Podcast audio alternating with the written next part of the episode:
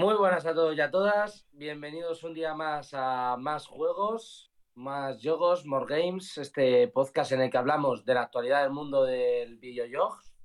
Yo soy Cristian, alias Monkey D. Cristian, y eh, estoy conmigo, como siempre, eh, al mando de, de la nave, de, de, los, no sé si de los botones o qué, qué decir de la nave, no sé. Nah, tampoco. Ah, En cabina, lo podríamos decir en cabina. Lo que pasa es que lo de cabina suena un poco como a DJ, ¿no? Tenemos aquí en cabina. Me, Además, mira, molaría- DJ, me hubiera, me, hubiera, me hubiera molado lo del DJ, tío. Por lo de DJ Panchi de joven y tal. Y me hubiese sido Total. comentarista de, de- radio, me hubiese encantado, tío. Siempre lo he dicho. De rollo de la lista así de, venga, chaval, el puesto número 5. Me hubiese, me hubiese encantado. Pero bueno, que no, no nos liamos. ¿Qué, qué ¿Que pedazo? ¿A quién tenemos hoy por aquí con nosotros, Panchi? Pues tenemos a. Marcos, Marquitos, Sí. Marc, como quieran llamarle. Marcos, eh, de Awake Team eh, y su título Tower, of eh, Tower Princess, perdona. Un título bastante, bastante chulo, divertido, original. eh, bueno, está en Steam. mm, Bueno, ahora lo pondremos en la wishlist para que la gente lo vaya metiendo también. Va, descargue todo lo que se pueda descargar. Porque es que el juego, la verdad, que es bastante chulo, bastante original y divertido, sobre todo, ¿eh? Bastante chulo. Marcos, ¿qué tal? Bienvenido, un placer, tío, tenerte aquí. Ostras, un placer tremendo para mí estar aquí. La verdad es que muchas, jo, muchas gracias por No, hablar también del juego, que después, después del tiempo que, que le hemos dedicado, ¿no? Y, y el mimo y el esfuerzo y el, el sudor y sangre, pues, pues agradece un montón ver, ver que, que gusta, ¿no? Es como muy reconforta- reconfortante, de, de que todo ha valido la pena. Eso cuando, cuando, cuando tu bebé, ¿no? Sale ya, nace y todo, pues ya dices, hostia, ha costado. Pero al final sale, ¿no? Al final, al final sale. Pero, pero, pero bueno, ya nos contarás ahora. Bueno, anécdotas de todo, porque fuera de fuera del directo estábamos comentando cositas y digo, no, no, vamos a poner. He puesto ahí el enlace de, para, el- para Steam, ¿vale? Durante el programa lo iremos poniendo para que la gente lo se vaya metiendo y, y pueda ver todo el material que tenéis ahí en Steam.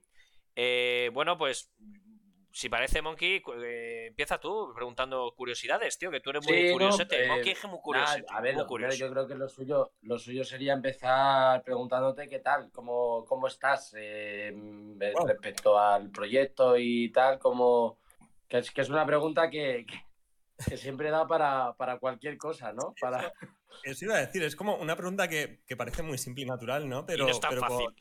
Exacto, eh, tiene, tiene chicha, ¿no? Es, es más complicado lo que parece. Con, con el proyecto, creo que, que, a ver, sobre todo, pues, pues orgulloso y contento, ¿no? Pero, pero cuando pasas esa primera capa de, de, de satisfacción de ver lo que haces, también hay como un regusto de cansancio por ahí detrás, ¿no? Que llevamos en ello, no sé, ¿desde cuándo? Es decir, a lo mejor empezamos a trastear con el concepto de Tower Princess en 2016. Flipa, ¿eh? Así que, así es mucho tiempo ya trabajando en lo mismo. Y no es, no es cansancio de buff, ganas de quitártelo encima, pero, pero sí, que, sí que se nota el tiempo, ¿no? Sí que, sí que son ganas de que salga ya para, pues, para, para que vea la luz, ¿no? Para, para compartirlo. Porque, porque Marcos, lo he dicho, eh, ¿cuánta gente formáis el equipo de Week Team? Que luego te preguntaré porque veo, vemos el logo, la gente del podcast no lo ve, pero es como un aguacate con una... Bueno, Sí. ahora, ahora nos contará más adelante, pero... O sea, ¿cómo fue el origen un poco de, de- del juego, no? Lo que dices tú, es que estamos hablando de, estamos hablando de seis años de desarrollo y sigue de desarrollo el juego. Eh, ¿cómo empeza, ¿Quién empezó este proyecto? Eh, ¿Fuiste tú solo? ¿Fuiste con, con más gente? Cuéntanos un poquito. Con, con suerte, con suerte seguirá en desarrollo poco tiempo más, al menos hasta lanzamiento. ¿eh? Vamos, está a puntito ya de caramelo. Ah, ya, ya hablaremos de ello ahora después, ¿no? Eh, Perdona que te, perdona que te corte, porque se ha, pu- se ha metido que este. Se ha metido Kunda da Silva, que este, bueno, yo creo que es de los chicos de Huego, ¿no? Creo que sí, Kunda, que estuvieron ayer los premios de Huego de todo el tema indie a nivel nacional, que ha- tuvo una cantidad de visualizaciones y todo. bueno, son gente que controla mucho a nivel indie y está en el directo y te van a hacer muchas preguntas. Dice, seis años comiendo pizza, son seis años comiendo pizza, dice. Qué bueno. Perdona, Marquetes, porque está Kunda. Bienvenido. Eh, enhorabuena por el, por el eventaco que hicisteis ayer de los premios de Huevo, porque ha tenido un, un éxito brutal a nivel nacional. Eh, enhorabuena por el trabajo, chicos. Marcos, continuamos. Pues, pues mm, casi que sí, seis años comiendo pizza. Es Cuidado. decir, ojo que las, las pizzas de supermercado y los bocatas de cantina han sido como gran parte de nuestra dieta durante una época importante. ¿eh? Entre eso y, y refrescos azucarados para aguantar despiertos todo el día. Sí, sí que, sí que se ha notado, sí. De hecho, de hecho, siguiendo con los clichés, eh, ¿cómo empezó el juego? Pues. Comiendo aguacates. aguacates. lo de. Lo, lo, el logo una coña interna, lo, lo, típico que lo hablas con los que estás trabajando en el momento, eh, te hace gracia, ¿no? Eh, jaja, a, aguacate, a wake, a. Eh, y al final, pues pones ese nombre de estudio así muy sin pensar, porque te hace gracia a ti, ¿no? Y al final ves a gente lidiando por intentar pronunciar bien el nombre, ¿no? Muchos años después diciendo, hostia, a lo mejor un nombre más sencillo habría ayudado, ¿no? Pero, pero ahí está, lo conservamos con cariño. Eso está bien, eso está bien, ¿eh? Porque yo digo, a veces aquí nos han contado los logos que han sido, han sido de un día de, de, de, cañas, ¿eh? Mucha, mucha gente que ha pasado por aquí dice, esto fue un día de botellines, hay otros que no, que tenían un mensaje detrás oculto de tal, no sé qué, pero este no, este te moló, moló así, ¿no? Y, fue, y así, así surgió. Fue, un poco, pues eso, como, como inicio del proyecto, ¿no? Eh, en plan, eh, varios colegas sentados en un garaje diciendo, joder, qué guay estaría tal, ¿sabes? Y la idea escala, escala iba más. Nosotros originalmente, a ver, si nos escalamos al principio de los principios, la idea ni siquiera surgió como un videojuego, ¿no? Pero, pero bueno, sí que se desvió muy rápido, sí que nos conocíamos varias personas que, que ya teníamos mano en la industria del desarrollo de videojuegos, yo ya había estado haciendo cosas antes. Mm. Y una cosa lleva a la otra y el proyecto pues muy rápido se, se desvió al concepto de un videojuego, ¿no? Y, y, así en plan de colegueo pues decidimos probar a hacer algo juntos y nos moló mucho lo que salía. y a partir de ahí pues ya empezar a, a, conocer al resto de la industria en serio, moviéndonos por, por lo, las meetups que se hacían, buscando ya pues equipo, que al principio no teníamos programador, y un poquito surgió así la cosa, ¿no? De, de, de coñas en, en, una reunión, pues una charla entre colegas en un garaje, ¿no? Qué bueno. De ahí sale lo mejor, ¿eh? Esos son los proyectos sí. que. las ideas que mejor salen, ¿eh? Al principio, a ver, también cabe decir que el juego, eh, de, de, cómo está concebido entonces a cómo es ahora. Es un cambio radical. Pero porque al principio esto se te ocurren como cosas muy locas, ¿no? Yo, si viera el primer GED al que tenemos ahora, uh -huh. eh, a ver, coincide que es un juego de caballeros y de princesas, ¿no? Y, y, procedural y estas cosas, pero, pero sí que se nota el salto, ¿no? Porque es cierto que cuando maduras un proyecto, pues vas quitando cosas que habías muy locas y, y además vas, vas, cortando cosas ya no solo por eso, sino por, por cuestión de necesidad, de decir, hostia, eh, que no nos, no nos, da la vida para montar todo esto, ¿no? Y claro. vas, vas, un poco así cortando y perfilando eh, el producto final, ¿no? El resultado del juego. Porque pasa, muchas veces, Marcos, al final pasa lo que, bueno, muchos han pasado por aquí, ¿no? Que quieren hacer el juegazo, eh, hmm. quieren hacer el mayor juego de, de, la historia, pero eso puede ser un, un fallo y un problema y, y, que te vayas a la mierda. Le ha pasado a mucha gente, ¿no? Entonces también sí. hay que tener como dos, dos dedos de frente y decir, vamos a empezar, vamos a hacer un juego que mole, que funcione y que queremos hacer, lógicamente, y a partir de ahí ya pues ya veremos el próximo y todo, porque al final lo, lo, que, lo, que, se trata de todo esto es hacer lo que te gusta y entrar, ¿no? Entrar porque la industria está como está, está, bueno, yo creo que gracias a muchas cosas está cambiando ciertas cosas aquí en España, pero es lo que te digo, ¿no? Aquí hay gente que, que tiene proyectos en cajones, proyectos completos, casi en cajones, ideas enteras que, que no tiraron, ¿no? Porque no, no, o no tenían presupuesto, o no tenían equipo, o, o no podían, simplemente, y hay que tener cuidado con eso, ¿no? A ver, es, es, es, como un error muy típico de quien sí. comienza, ¿no? El, el decir, Buah, eh, tengo esta, esta idea, quiero hacer este juego. y, y, no es viable, no es, no es un buen primer proyecto. A lo mejor es un juego de la hostia, pero no es un buen primer proyecto porque, porque es demasiado grande. Porque probablemente no llegues a hacerlo como quieres eh, por inexperiencia y porque no tengas los recursos adecuados. Que en ese aspecto, eh, Tower Princess, creo, no es, no es lo que debería haber sido nuestro primer proyecto que, es un poco también lo que ha causado, pues, a ver, es lo, es lo que decía antes, ¿no? Sí, yo sí que había estado viendo cosas de la industria desde dentro ya antes, pero Tower Princess ha sido nuestro primer proyecto como estudio. Y, y, nos hemos dado muchos palos desarrollando Tower Princess.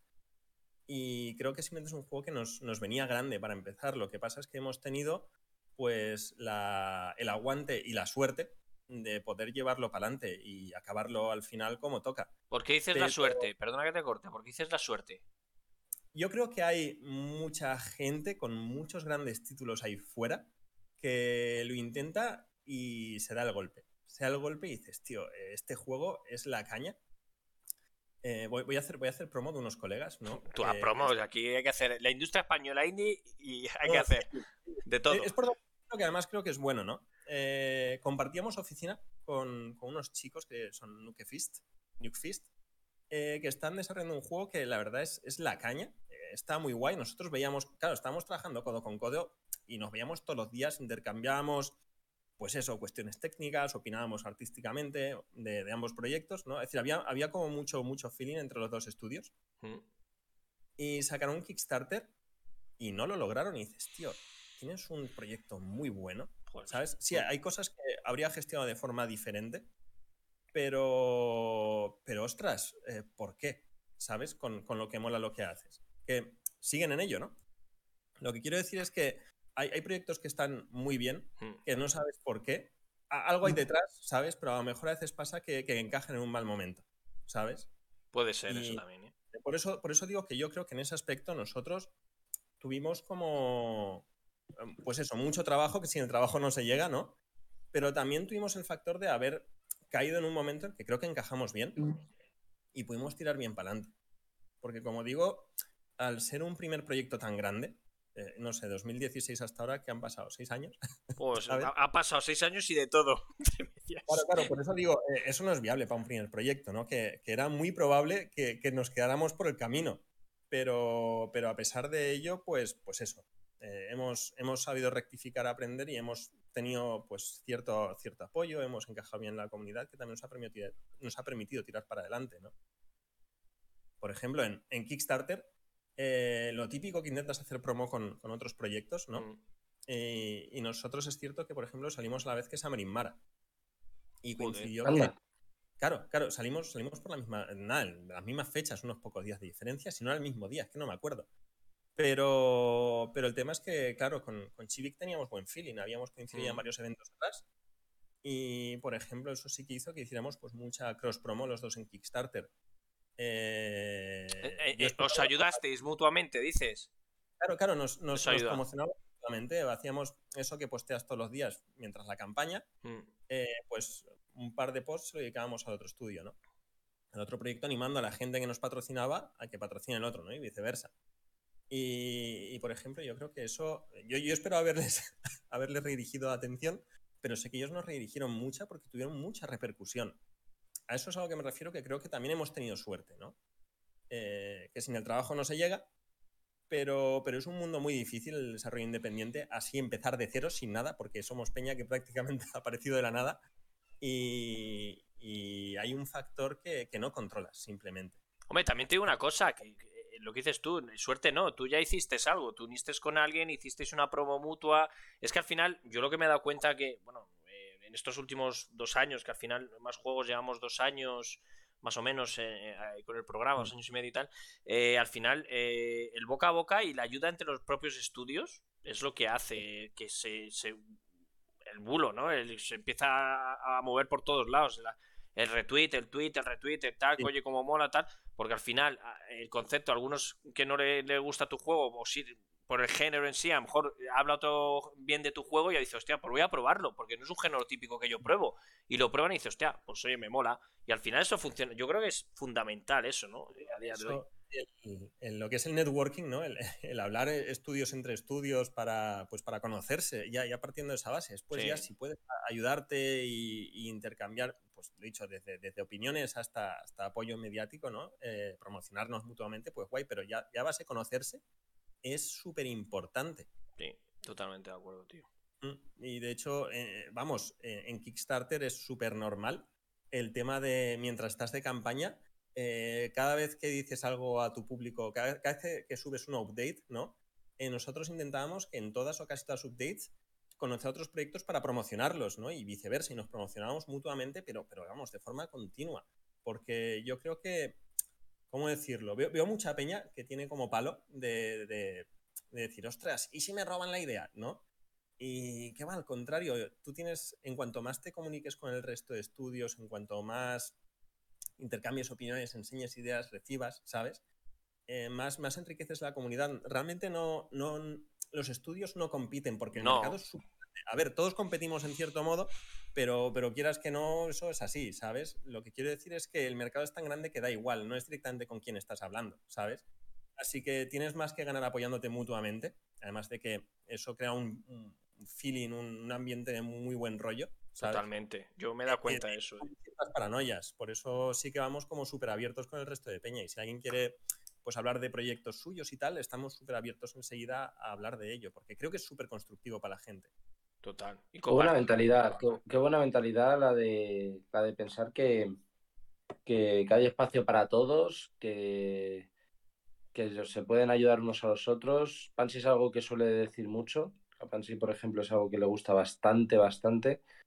Eh, todo el tema de, de cómo, cómo, no, ver a la gente apoyarse siempre, siempre gusta y sobre todo lo que decimos muchas veces, ¿no, Pansy? Que cómo de necesario es la, la industria indie el, apoyo y, eh, ya que sabemos que hay poco desde, desde las instituciones, pero, pero que por lo menos eso, ¿no? Que por lo menos eh, la gente dentro del gremio, por así decirlo, se, se haga fuerte colaborando los unos con los otros. Eso es algo que yo creo que, que es una muy buena manera de enfocarlo, Marcos, la verdad. Sí, yo la verdad es que nos, al menos hablo de cara a la industria aquí en Valencia, pero creo que es algo general, ¿no? Eh, nos hemos sentido siempre súper arropados y esperamos dar por lo menos eh, ese mismo apoyo de vuelta a la gente que viene detrás nuestra. Yo, yo ya te digo que, que, ah, bueno, no sé si te vi a ti, Marcos, en Ultralan, en Valladolid. ¿Estabas tú? Es que no me acuerdo. Sí estabas, ¿no? Yo me acuerdo con los gorros, con, tal, con el frío que hacía. No me acordaba. Yo me acuerdo de, el, el, con gorro, ¿sabes? Estaba. Me acuerdo, ¿te acuerdas? Que os di un paño para limpiar la pantalla que tenéis los focos detrás, que no veíais nada y tal. Yo me acuerdo. Fue, fue todo. Ese viaje fue una locura. En general, las ferias cuando te pillan lejos de casa, ¿no? Son súper locas porque en nuestro caso, ¿cómo decirlo? A ver, somos un estudio pequeño con recursos limitados, así que intentamos...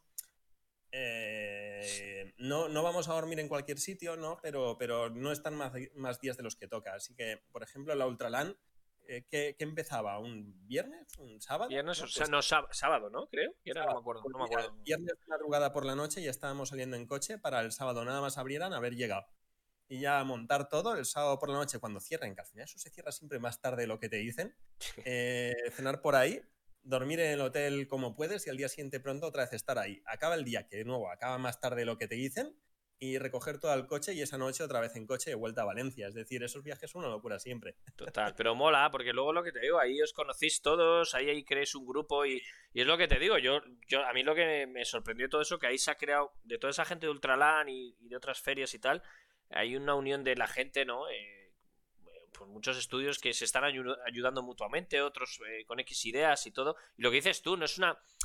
Lógicamente tenemos que vivir de esto, pero que no hay competitividad. Yo, yo, me he quedado alucinado por lo que dices tú. Oye, no, a ver si me van a robar la idea. Totalmente, tío. Yo me he quedado alucinado de, esa pues la gente, lo buena que es, cómo se quieren ayudar entre todos. Yo creo que también sabiendo cómo está la industria, que insisto, va mejorando en este país bastante, pero cómo va mm. la industria y cómo ven que, la forma de ayudarse mutuamente es lo que hace que el boca a boca haga que la gente se, conozca eh, por internet sobre todo. Es que internet al final es una herramienta que si, si no te mueves, como dices tú, el estudio este que con los que anteriormente que, no salió aquí Starter, pues a lo mejor ellos no, no, yo qué sé, lo que dices tú, no, no, no o no movían o no se sabían mover en redes o, o no, no, no estaban en el momento justo para que funcionase, que a lo mejor sacan ahora algo y lo petan seguramente. Es que eso es seguro. Por eso te digo, pero que al final el boca a boca y el ayudarse todo el mundo, yo insisto, chapó por toda la gente que, bueno, que estoy conociendo y tal, a todos los que venís por aquí, porque al final es, es, increíble, tío, la comunidad que se, que se, está creando en España de... Ya no, ya no digo los estudios importantes grandes, ¿no? Pero los estudios pequeños se está creando una comunidad muy chula y que se está ayudando mucha gente entre sí para, para sacar los proyectos adelante. Y es lo que mola, ¿no? Sí, de hecho, fíjate que a mí, a mí hasta me sabe mal no estar más presente, ¿no? Porque yo, sé que de cara a cuando empezamos ahora, antes íbamos a todos los eventos que veíamos, nos apuntábamos de cabeza, ¿no? Ahora el tema es que estamos ya entre desbordados y quemados con todo, ¿no? Que nos, nos cuesta mucho más, si no es un evento que nos venga muy bien o algo con lo que hayamos adquirido cierto nivel de compromiso, por lo que sea. A veces simplemente porque la propia peña del evento nos contacta más directamente, ¿no? Mm. Un poco que si no es por eso, no, a estas alturas no nos movemos tanto por España como me gustaría. Es cierto que internacionalmente sí que pillamos muchos eventos, pero creo que los eventos nacionales también son muy importantes de cara a eso, al networking, por el resto de estudios, por, por la prensa, por, por, muchísimas cosas, ¿no? Que, que también es un, un error descuidar eh, el, potencial de, de, la propia industria española, ¿no? Hmm. Eh, es cierto que, que, joder, sabemos que, que nuestro, nuestro público es, es, principalmente angloparlante, ¿sabes? Y la prensa española no les va a llegar, eso lo sabemos.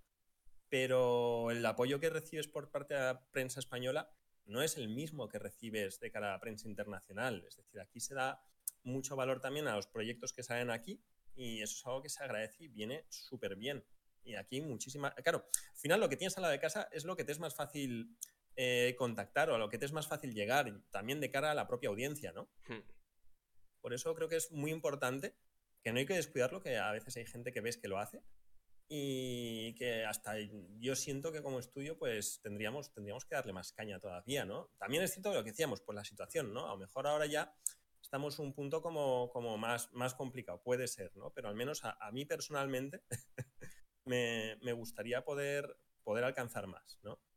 Oye, y, y eh, Marcos, ¿y cómo, o sea, tú cómo, cómo, cómo empezaste todo esto? O sea, ¿cómo, cómo fue un poco... Mm, Estudiando. El, estabas hablando antes, estabas hablando antes de, de, lanzarte, de la suerte que tienen algunos estudios o no tienen. Eh, ¿Cómo fue un poco, un poco vuestra historia? Hmm. A ver, yo personalmente eh, venía de, de, de, ser un chaval así estudioso que, que, no sabía qué hacer con su vida y dijo, ah, pues videojuegos, ¿no? Como, como hace mucha gente. Y empecé una ingeniería, eh, vi que eso no iba hacia videojuegos, me la dejé a mitad y me metí a estudiar tema pues de, de arte 3D y tal, ¿no?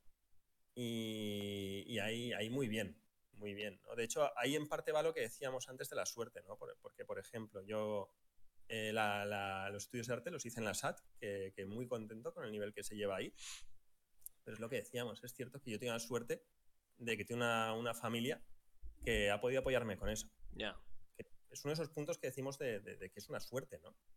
Eh, y, y, gracias a eso, pues además conocí al resto de gente con la que empecé a mover este proyecto. Y, y, un poquito así es como, como, como, como, como entré yo en el mundo de los videojuegos. También un poco pues a base de llamar a la puerta de estudios, enseñar lo que sé hacer y, y, empezar a hablar incluso desde antes de haber acabado de estudiar, porque creo que es como muy importante el tener esa iniciativa propia. ¿no? Totalmente. Eh, si algo que te quieres dedicar, pues tienes que darle duro. Y un poquito eso. Y también el Tower Princess empezó con, con algunos compañeros, ¿no? que ya después se, se extendió a, también a, a otro amigo que está estudiando eh, ingeniería informática. Y... Pero viene, vamos, viene, de un grupo de gente que, estudió para videojuegos, ¿no? Como yo creo que muchos estudios que, salen, ¿no? Yo veo muchos proyectos que salen como gente que acaba de estudiar y quiere empezar a hacer algo por su cuenta. Que la verdad es que creo que es algo como muy aterrador, ¿no? Porque es lo que digo, viéndolo en retrospectiva, digo, joder, qué difícil. eh, qué, qué... qué arriesgado.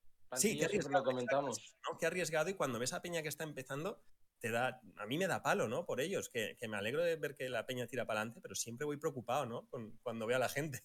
Sobre todo, sobre todo, Marcos, porque siempre lo hemos dicho aquí, ¿no? Eh, hay pocos estudios a día de hoy que puedan centrarse al 100% en hacer algo, porque económicamente no se lo pueden permitir. Hay gente que tiene... Estudios indie prácticamente ninguno lo hemos conocido, ¿no? Panchi, indie, bueno, indie y...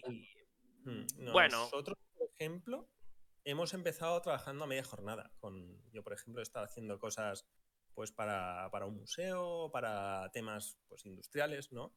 Eh, el resto de compañeros están también con sus cosas, hasta que al final claro. dijimos, ah, eh, si queremos sacarlo y que no pasen 10 años, que bueno, han pasado 6, ¿no? Pero si queremos sacarlo en un plazo normal, eh, tenemos que ponernos 100%. Y ahí es cuando dejamos nuestros trabajos a tiempo parcial y nos centramos completamente en estudio. De nuevo, con el apoyo de la familia, ¿no? que nos mantenía en, en ese último año de, de, de, de, focus al proyecto. ¿no? Y ya de ahí cuando vimos que... que claro, nos... porque ¿cómo te sustentas económicamente un proyecto cuando todavía no ha salido, claro. cuando todavía no ha salido el juego? Eh, ¿Cómo Kickstarter claro. o, o, simplemente eh, la familia y ya está? A eso voy. A ver, al, al principio perdón lo de la cámara, pero es que como decía, no tengo cam, que se me ha estropeado esto y voy con el móvil. Eh, como decía, eh, al principio empezamos de sustentarnos de, otros, de otros trabajos. Cuando queríamos centrarnos 100% en el proyecto, tuvimos que pasar por la familia. Ahí no, no hubo más. No había más. Claro, y ya después, claro, hombre, pero eso era con un objetivo, eso era sabiendo que iba a ser como un tiempo limitado hasta que sacáramos el Kickstarter, ¿no? Eh, cuando dijimos, va, nos damos nueve meses, un año de margen hasta sacarlo y si no sale, se cierra como se puede y adiós, es lo que hay, ¿no? Hay, yo creo que es muy importante tener como, como, un margen del fracaso, ¿no? Es decir, vale, sé cuándo, sé cuándo ha salido mal, ¿sabes? Creo que eso es como muy importante también. Y dijimos, vale, pues tío, eh, nos centramos completamente este año, sacamos Kickstarter y si sale bien, y si no, se intenta. Marcos, el bueno, voy a poner si queréis eh, el tráiler un poco de fondo ya para que la gente lo vaya viendo. Eh, ¿Para cuándo, Marcos, cuándo pusisteis, digo, es el momento de Kickstarter? Porque dices, empezamos con el juego ya, pero ¿cuándo fue el momento de decir, oye, necesitamos algún tipo de apoyo económico para que esto tire para adelante? Ah, yo, creo que fue el, el, caer en cuenta de que, por ejemplo, habíamos pasado como un año entero, prácticamente, eh, haciendo una demo y mejorando la demo. Y yendo a ferias, que es lo que digo, ahí, ahí nos movíamos un montón, un montón, un montón por ferias con esa demo, ¿no? Pero el desarrollo del juego no avanzaba. Estábamos eh, perfeccionando algo que al final realmente la gran mayoría era, entre comillas, cartón, ¿no? Eran cosas creadas especialmente para demo. Y dijimos, ostras, esto, esto no puede seguir así necesitábamos centrarnos. Y yo creo que también el punto que, fue como una señal de que podíamos conseguirlo fue el presentarnos al Square Enix Collective, que, ya ha cerrado. Eh, pero fuimos, fuimos de los últimos. ¿eh? También entramos ahí a la par con, con Summer Mara. Y, fue entrar, ver que salimos con un 95% de aceptación, que bueno. sobresaliente, está bien. Y decir, vale, pues, pues a lo mejor sí que podemos con el Kickstarter. De hecho, nos contactaba gente de, del propio equipo de Kickstarter, porque mucha gente que pasa por Square Collective va después a Kickstarter. Nos contactaban y decimos, vale, ok, pues, pues sí, que, sí que se ve viable, ¿no? Ahí nos centramos y mira, nos, nos, fue bien, la verdad. ¿Y tú con Kickstarter, o sea, ¿no, eh, ¿no, habéis tenido problemas luego? Que mucha gente se ha involucrado en un proyecto de Kickstarter y todo el tema de de los añadidos y las cosas, el mm. contenido, mucha gente luego ha tenido problemas con eso. Vosotros en, ese, en ese caso, cuentan, cuentan un poquito el Kickstarter de, de, inicio, porque esto me imagino como todo, ofrecís algo y luego de repente pues, el juego saldría para PC o para tal. Y, cuéntanos un poquito el tema de Kickstarter. Kickstarter tuvo, como, como, momentos tensos, ¿no? sí, ¿no? sí. Eh, pero de nuevo, también, pues cosas de novato al final, ¿no? El Kickstarter sí que, sí que tenemos investigado ya el tema de las recompensas físicas. Sí. Eh, que, que, que, por las que ha apoyado gente. Mm. es cierto que la ejecución de todo eso lo haremos posterior al juego, porque creemos que lo, lo, principal es lanzar el juego y después enviamos todo lo demás. Que al fin y al cabo es un poco el objetivo principal por lo que ha apoyado a la gente. Eh, las, la, la, tensión la teníamos, por ejemplo, nosotros con, con el tema de consolas. Eh, claro. Nosotros eh, eh, es que nos coincidió el final del Kickstarter el último día en una feria en el Indie, en el Valencia Summit, mm. eh, con que se alcanzó además la stretch goal de consolas, ¿no? Que no nos, no nos dio tiempo a gestionarlo todo a la vez. Y sí que nosotros ya habíamos anunciado en su día en plan de, oye, mira, si lo conseguimos para consolas, hemos bajado un poco, por así decirlo, la, la stretch goal de las consolas, pero tenemos que pedir un extra, ¿no? El adquirir la versión para consola es un extra pues para poder costear el proceso del porting, por ejemplo, con lo que estamos ahora. Y, eso, y simplemente como eso quedó en una, de estas actualizaciones que haces diarias y no estaba, no estaba puesto en la campaña principal porque aún no se había alcanzado, pues cuando la gente llegó a ello el último día, que estábamos en una feria y tal, pues tuvimos que decirlo todo como un poco, recordarlo a posteriori, ¿no? Y sí que hubo un poquito de malentendido por ahí. Lo que pasa es que, bueno, son, son malentendidos que después arreglas. Oye, que alguien no está, no está contento con ello, da igual que la campaña se haya cerrado, ¿sabes? Te, devuelvo tu recompensa, te devuelvo el dinero que has puesto y ya está, no, hay problema, ¿sabes? Que, claro, el tema es que como se haya cerrado, pues la gente no podía retirar el dinero y la gente estuvo tensa con eso, ¿no? Los pocos casos que hubieron con eso, lo que pasa es que la gente ya se quejaba. Y nada, pues lo gestionamos, hablamos con ellos, lo recordamos, ya lo habíamos visto antes, los motivos, y hubo quien dijo, vale, ok, lo entiendo, está bien, hubo quien dijo, pues, pues entonces no es exactamente lo que quería, devuelven el dinero y ya, se le devolvía y ya está. Bueno, eh, la movida de todo esto, que luego parece que no, una tontería, pero por culpa de ciertas cositas, ciertas personas, cuidado, ¿eh? Porque Internet, Internet, igual que para lo bueno, para lo malo. No es la primera eh vez que un título, por críticas o por gilipolleces, eh, se han cargado proyectos. Sí, no, a ver, si realmente eran, eran casos, eran muy pocos casos los, los de la gente descontenta. Pero claro, es decir, se estaban quejando, estaban, estaban haciendo como, como ruido, ¿no? Lo que pasa es que, de nuevo, yo creo que, alguno de ellos no, no, fue comprensivo porque no le parecía bien, ok, ¿sabes? Lo he dicho, lo resuelves y ya está. Pero es cierto que la gran, la gran parte, la gran mayoría sí que fue bastante comprensiva. Sí que lo entendió. E incluso algunos que decidieron retirar el dinero fueron bastante comprensivos. De, vale, mira, oye, entiendo, entiendo por qué ha pasado esto, ¿sabes?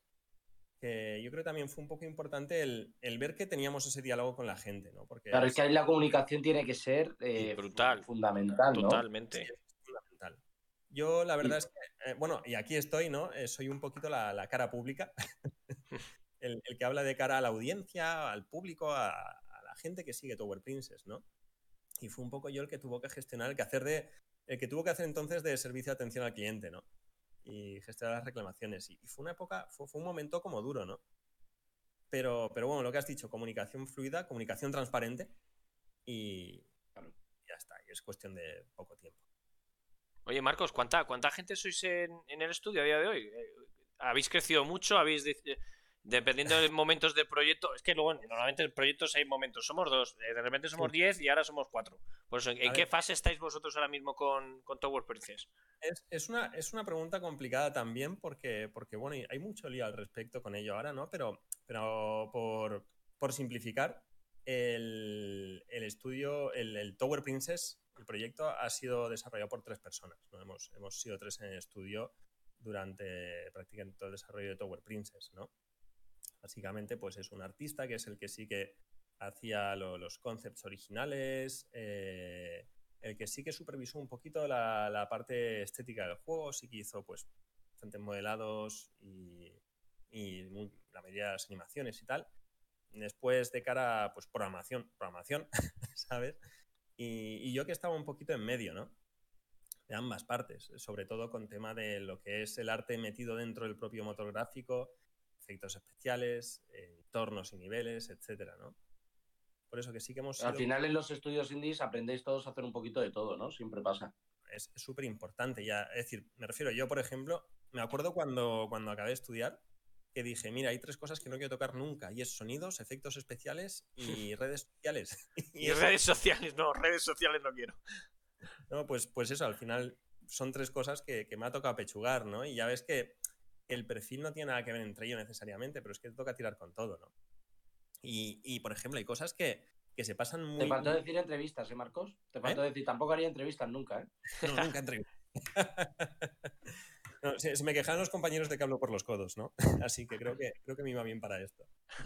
Eh, ah, después hay perfiles que, muchas veces quien, quien, se lanza a desarrollar juegos olvida que existen y te toca pegarte con ellos, ¿no? En plan de, tío, eh, producción, ¿sabes? Eh, ¿Cómo? ¿Alguien tiene que hacer calendarios? ¿Alguien tiene que gestionar tareas? ¿Qué, demonios estrello? ¿Sabes? Pues, pues eso está ahí, alguien tiene que hacerlo. Muchas veces piensas como en los perfiles técnicos, ¿no? Pero está todo eso, el tema de empresa y administración y todo esto, que ni idea, nadie, ¿sabes? Pero alguien tiene que pegarse. Si alguien tiene que, tiene que hacerlo, claro, si no, si no, no hay nadie que gestione todo eso, mal, andamos. Te vas, a pique, Y al final eso es tan importante como lo otro y al final eso quita el mismo tiempo que, lo que es el desarrollo en sí mismo. Totalmente, macho, totalmente. Oye, eh, nos has comentado antes que el juego ha ido evolucionando muchísimo. Yo antes fuera de fuera del directo eh, te comentaba la anécdota de este de unos, chicos que pasaron por aquí que mm. llevaban ocho años desarrollando el juego, eran dos personas solamente, no, ha habido más, solo han sido dos, o sea, no ha habido momentos, puntuales, oye, no, dos personas para todo. Y, lo que les decía yo, ¿no? digo, joder, en ocho años, o en este caso en seis, eh, el juego tiene que, o sea, gráficamente tiene que cambiar, evolucionar, porque lo que dices tú, en ese momento, ese juego tiene gráficamente una unos gráficos que a lo mejor pegan mucho con lo que queréis hacer en ese momento y de repente dices, hostia, tú, que, que ahora a día de hoy no... ¿Qué es lo que me decías tú? Hay, ha habido movida con eso también, ¿no? Porque no estás no estás contento a veces y tú piensas que no estás contento y, a lo mejor sí tenía que haber salido. Cuéntanos un poquito esa locura mental, ¿no? Porque esto al final... Yo, yo, creo que lo, que te decía antes, ¿no? Yo creo que es un dilema al que todo el que desarrolla videojuegos, especialmente con el primer proyecto, ¿no? Eh, se pega, se pega, se pega de morros, ¿no? Eh, nosotros, el juego sí que se ha perfilado infinitamente a lo largo del desarrollo. Sí que hemos estado, a veces, hemos dejado de crear más contenido para pasarnos eh, meses, años incluso, solamente encerrados en pulir y perfeccionar lo que ya tenemos. Es decir, bueno, ok, vamos a rehacer completamente los materiales del protagonista porque se puede ver mejor. Vamos a.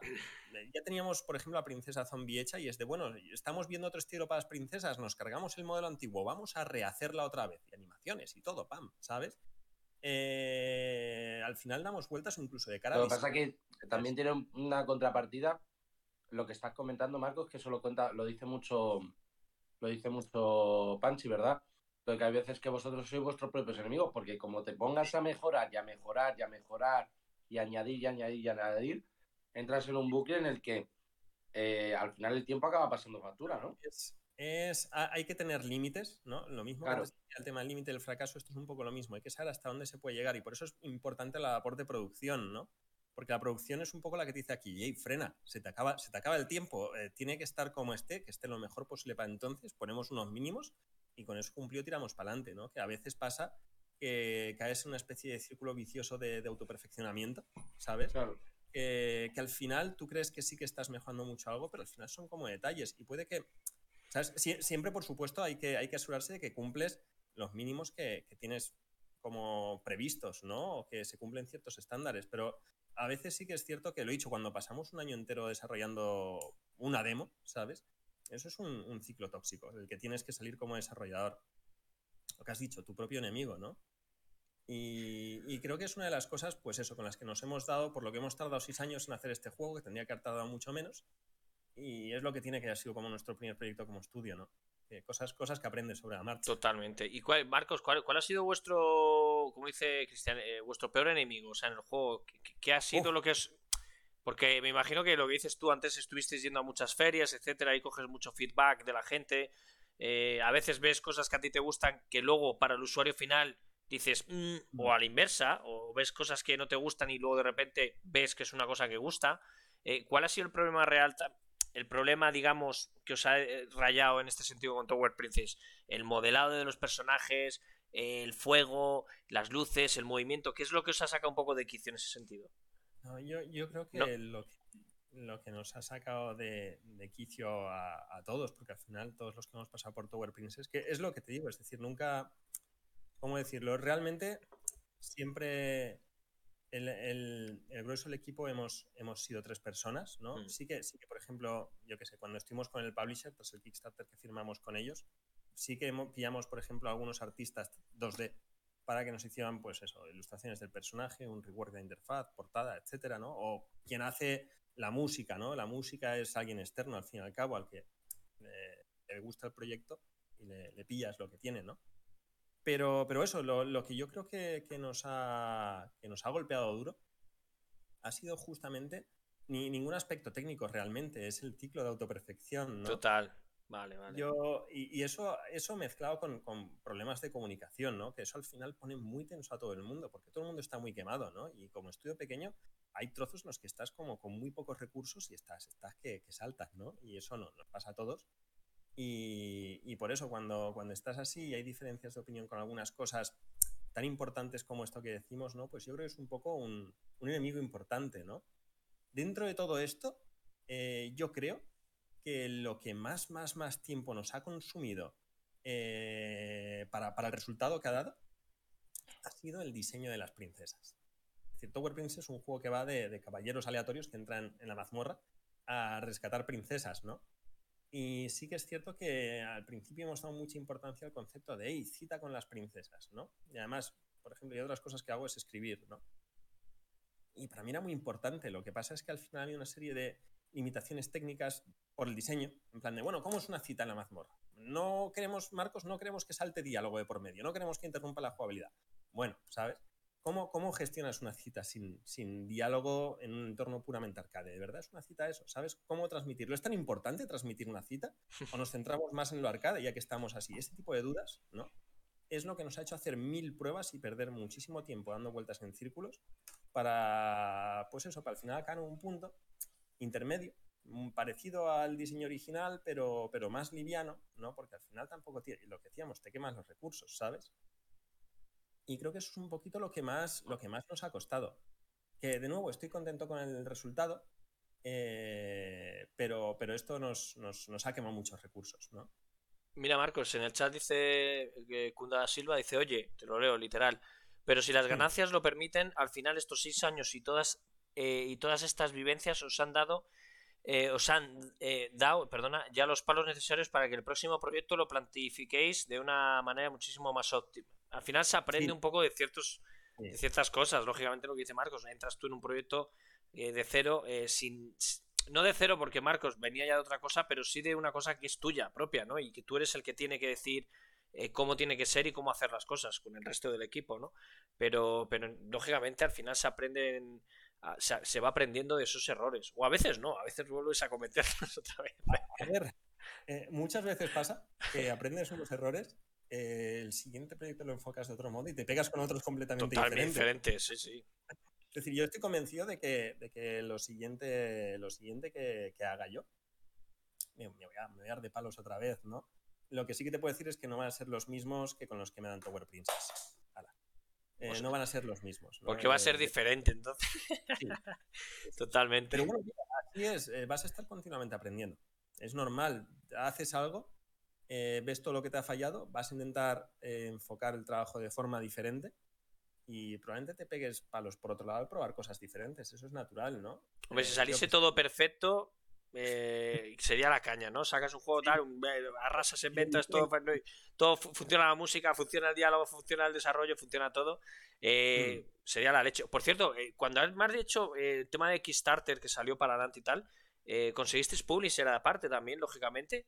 Ahí se os juntó todo, ¿no? Entonces ya ahí, ahí que, porque eso ya es un cambio radical, ¿no? Cuando ya hay un publisher, aparte del Kickstarter, cuando ya tienes un publisher que te dice, oye, te doy tanto, o, te doy X o no te doy X, o lo que sea, según el, mm. contrato o lo que sea, dependiendo de cada publisher, eh, ¿qué, cambio hay? Os, eh, ¿Ese publisher os, eh, os ayudó mucho, os facilitó las cosas? ¿Metió alguna cosita por ahí por medio que dijisteis, mm, con confianza, ah, tampoco me pongas a caldo que solo no, sí, sí, no, no, hay, problema. De hecho, yo estoy contentísimo con, con el trato que se nos, se nos ha dado. Hype Train Digital es nuestro publisher. Y, y, sí, es, de hecho es un poco el responsable de, para bien o para mal, ¿no? De, del, del, retraso grande. Si tú miras Kickstarter al principio decíamos, no, esto saldrá a principios de 2020 y mira dónde estamos ahora, ¿sabes? Claro, ¿por qué? Porque, porque ostras, llega el publisher y te dice, mira, eh, te podemos ampliar la financiación con todo esto. Y claro, tú lo coges, pero al final más dinero significa más tiempo trabajando también, que es normal, para eso está. Y por eso mismo, pues aplazas la fecha de lanzamiento, ¿no? que en ese aspecto, pues, pues bastante guay. Me refiero a, eso es como un retraso muy positivo, ¿no? Hombre, que todo sea así, por eso te digo. Aunque todos los retrasos sean ese, ¿no? Sí, ojalá. ojalá, porque algunos otros que los ves que, que te los comes sin, sin, sin quererlo ni, ¿sabes? Que te, te, entran como te llegan y es lo que hay, ¿sabes? Y eso pues ya, te fastidia. También te digo una cosa que, que, que, vosotros a lo mejor en ese, en ese momento lo, lo, lo, pillasteis de una forma diferente, pero se ha dado casos de gente que ha pasado por aquí que vino un publisher, oye, te damos tanta pasta que nos hicieron los ojos chiribitas y luego se pasó lo que le pasó. Hay que tener cuidado también porque hay publishers de todo tipo. Eh, sí. Hay que, hay que estar cuidado. Es el yo creo que es el, el principal problema que tienen los estudios indies aquí en España. Eh, gente que lógicamente intenta buscar un publisher y el primero que viene muchas veces que te dice que es raro, que es muy raro que te ofrezcan pasta, muy raro de inicio. Ah, estudios pequeñitos me refiero, que, mm. que no tengas nada anterior o que no te... Mm. ¿Sabes? Que al final es un proyecto, es muy arriesgado también invertir en ciertas cosas, pero mucha gente dice, oye, ya está. Mira, eh, eh, no, sé si nosotros contamos como estudio pequeñito, o al menos contábamos por entonces como estudio pequeñito. Supongo que sí, ¿no? Porque es lo dicho, somos gente que. Como tú, como tú lo veas, Marco. Eso ya tú. Si tú te ves muy grande, eres un grande. Yo te veo grande, ya está. Eso, eso no lo sé, pero, pero al menos nosotros eh, sí que tuvimos varias negociaciones con publishers por entonces y tal, ¿no? Tuvimos como varias ofertas vigentes a la vez y al final hubo que decidir. Yo para mí, por suerte todos nos ofrecieron pasta, ¿no? Pero es lo que digo, yo para mí un publisher, al menos según lo que tenga, ¿vale? Pero me parece muy importante el que te ofrezca dinero, porque eso es señal de compromiso. Eso es señal de que la publicadora se toma en serio lo que estás haciendo, tú también, y que espera recuperar al menos lo que está invirtiendo. ¿Sabes? Yo por eso digo que, que te ofrezcan dinero lo, lo veo importante, ¿no? Y, yo, por suerte, nos, lo he dicho, nosotros estuvimos hablando con varios y algo que se tiene que hacer, que muchas veces pasa lo que tú dices, ¿no? En plan, de tener un contrato y un publisher, qué guay, se te hacen los ojos chinitas, firmas enseguida y después no sabes a lo que te has comprometido. A ver, sí, más o menos, pero la realidad suele llegarte después, ¿no? Eh, nosotros, por suerte, algo, algo que hicimos, que tuvimos claro, es el tema de, bueno, eh, vemos el contrato, pero todo esto vamos a pasarlo realmente por abogados, vamos y vamos a considerar qué es lo que nos conviene. ¿no? Vamos a contrastar con otra peña que sepa, más o menos, ¿sabes? Eh, no enseñar lo que tenemos, pero preguntar por ciertas, ciertas guías, ¿no? Ciertas, lo que he dicho, por ejemplo, el dinero, ¿no? O tema de cómo repartir porcentajes. ¿Cómo va más o menos eso? ¿Qué fórmulas hay, ¿no? Y te comentan y después tú vuelves a mirar tu contrato y dices, vale, esto es normal o esto no tiene sentido. Y no tienes que tener ningún miedo a replicar a la publicadora y decirle, oye, esto, ponerle como una contraoferta, ¿no? bueno, tú me has enviado este contrato, he hecho estas modificaciones, ¿qué te parece? ¿No? Y por nuestra experiencia, la gente ha, estado bastante dispuesta a negociar. Hay cosas que le han parecido bien, cosas que no, pero todo es hablarlo. Pero eso es yo creo que eso, eso es fundamental, macho, porque eso es que es creer en tu proyecto al 100%. Mucha gente cree en su proyecto, y, pero, pero dices tú, ¿no? El decir, oye, mira, esto tú me ofreces esto, pero esto. Y a lo mejor ese te dice que no, pero el siguiente dice, oye, esto no, pero esto sí. ¿Sabes? O sea, mm. es, lo que dices tú, ¿no? Eh, ese diálogo que tiene que haber eh, cuando un proyecto es, atrae bastante, ¿no? el publisher tiene que creer en tu proyecto por lo menos tanto como tú. Total. Eh, si, no, si no, mal vamos. Si no, mal vamos, ¿no? Porque al final ellos dependen de ti porque están dejándose un pastizal en el proyecto, realmente están dejando una pasta, están arriesgando, pero tú también dependes después de su trabajo, ¿no? Dependes mucho. Dependes de que de que se gane lo justo para que recuperen, se llegue que no, a que se gane bien, ¿no? A ver que se está tratando bien a tu proyecto en cuanto a marketing y estas cosas, ¿no? Por eso creo, que, es muy importante el decir, vale, pues tío, voy a ir con un publisher que se lo ocurra. A veces un publisher incluso más pequeñito puede currárselo más que uno más grande, eh, solo por la, por, la, por la atención que te presta. Total. Es que lo he dicho, no es nuestro caso, estamos contentísimos con Hype Trend Digital y tal, ¿sabes? No es, no es por comparar nada, pero que eso lo he visto por ahí, pasa, ¿sabes? Y, vamos, y si un publisher no está abierto al diálogo, eh, mala señal, mala señal. Yo, yo, creo que al final la publicadora es alguien con quien trabajas, junto con quien trabajas, como, como una parte del equipo, en cierto modo. ¿no? Y para eso tiene que haber esa, esa relación de confianza. Pero a veces, a, veces Marcos, seguramente, perdona que te corte, pero a veces también el tema de tiempos por ejemplo, tú me dices, el publisher eh, nos salió, que os salió justamente después del Kickstarter. ¿En qué año más o menos? Dime más o menos el año, aproximadamente. Eh, a ver, si el Kickstarter lo sacamos en 2019, con el publisher ese mismo año ya está. 2019, ¿no? Y, el 2019 el publisher te dice, oye, eh, el juego tiene que salir X tiempo. O, mm. no teníais esa presión. De, oye, dijeron, no, queremos que salga un juego tal, os vamos a ir tal, pero queremos que el proyecto cumpla mm, X. Es, es una de las cosas que, como decía, eh, tienes que poder confiar y ellos tienen que confiar en ti. Es hmm. decir, nosotros firmamos unas fechas con, nuestro publisher que no se cumplieron por varios motivos. ¿no? El asunto es que, vale, pues cuando eso pasa, eh, ambas partes nos sentamos a revisar por qué, por qué ha pasado y decidimos, decidimos gestionarlo. En plan de, bueno, pues los retrasos que han habido han sido por estos motivos, pero damos el visto bueno, que tiene sentido, ok, pues se retrasa, ¿sabes? Que, que es lo dicho, el publisher realmente tiene que estar trabajando junto a ti por lo mejor para el proyecto. ¿Sabes? Que por eso mismo, si tú como desarrollador, eso, a ver, lo tienes que hablar un poco desde antes, tenerlo en cuenta, en plan de, mira, me comprometo a que para esta fecha va a estar esto, ¿no? Y tú tienes que intentar que esté. Si ves que va a haber un retraso, les avisas con antelación para ver cómo se gestiona, ¿no? Llegas de repente y dices, oye, que no tengo a tiempo, ¿sabes? No, eso no está bien, ¿sabes? Pero bueno, lo hablas con ellos en plan de, mira, yo creo que nos vamos a retrasar por estos motivos. Eh, ¿Te parece bien? Intentamos atajarlo de este modo. ¿Qué opinas? Ellos ahí te dicen, es, un diálogo como si fueran parte del equipo. ¿El, COVID os afectó mucho en este caso, Marcos? El, ¿Eh? el, COVID, el, año del COVID que a todo el mundo ha afectado, lógicamente a vosotros en ese sentido. La... ¿Os, a, lo mejor os ayudó o no? mejor en este caso. Eh, de, normal es como, bueno, tú teletrabajas, no lo notarás. Y es de, bueno, eh, yo disfrutaba trabajando en una oficina. El año del COVID encerrado en casa. ¿Por qué? ¿Por qué? ¿Por qué? que es algo que me llama mucho la atención. O sea, ¿tú prefieres el contacto a la hora del trabajo? ¿Crees que ayuda o cómo? Sí, a ver, eh, ves de todo, ¿sabes? Hay, hay gente, por ejemplo, Oscar, que, que es el programador, él trabaja mejor desde su casa, siempre lo ha dicho, y yo, ok, pues trabaja más centrado desde casa. Yo, yo siempre he disfrutado más eh, ese contacto humano, ¿no? Esa, esa fluidez de decir, bueno, eh, yo qué sé, a cualquier cosa es mucho más fácil comunicarse estando en persona, se pierden, se pierden Yo creo que es, es, necesario según el tipo de trabajo o según el tipo de cosas. Puede ser, puede ser, ¿no? Que por ejemplo, con él me gestiono genial a distancia, ¿sabes? Que no tengo, no tengo problema con ello. Pero, pero siempre disfruta un poco el contacto humano, ¿no? De, por ejemplo, cuando estaba en las oficinas de la UPV con, con el otro equipo este, eh, intercambiamos muchísima información en persona. Eso que te giras, miras lo que están haciendo y te preguntan y viceversa. De repente se asoman por encima de tu PC, miran y, y hablas con ellos, ¿no? Y eso te puede dar muchísima riqueza de información. Eh, claro, teletrabajando, si no hay nadie ahí alrededor, cuesta más que surja de forma espontánea, ¿no? Además de que después también me gusta la oficina, tener una oficina por, por, no tener el ordenador de trabajo a metro y medio de la cama en la que duermo, ¿no? Que eso, eso es muy duro. eso es muy duro.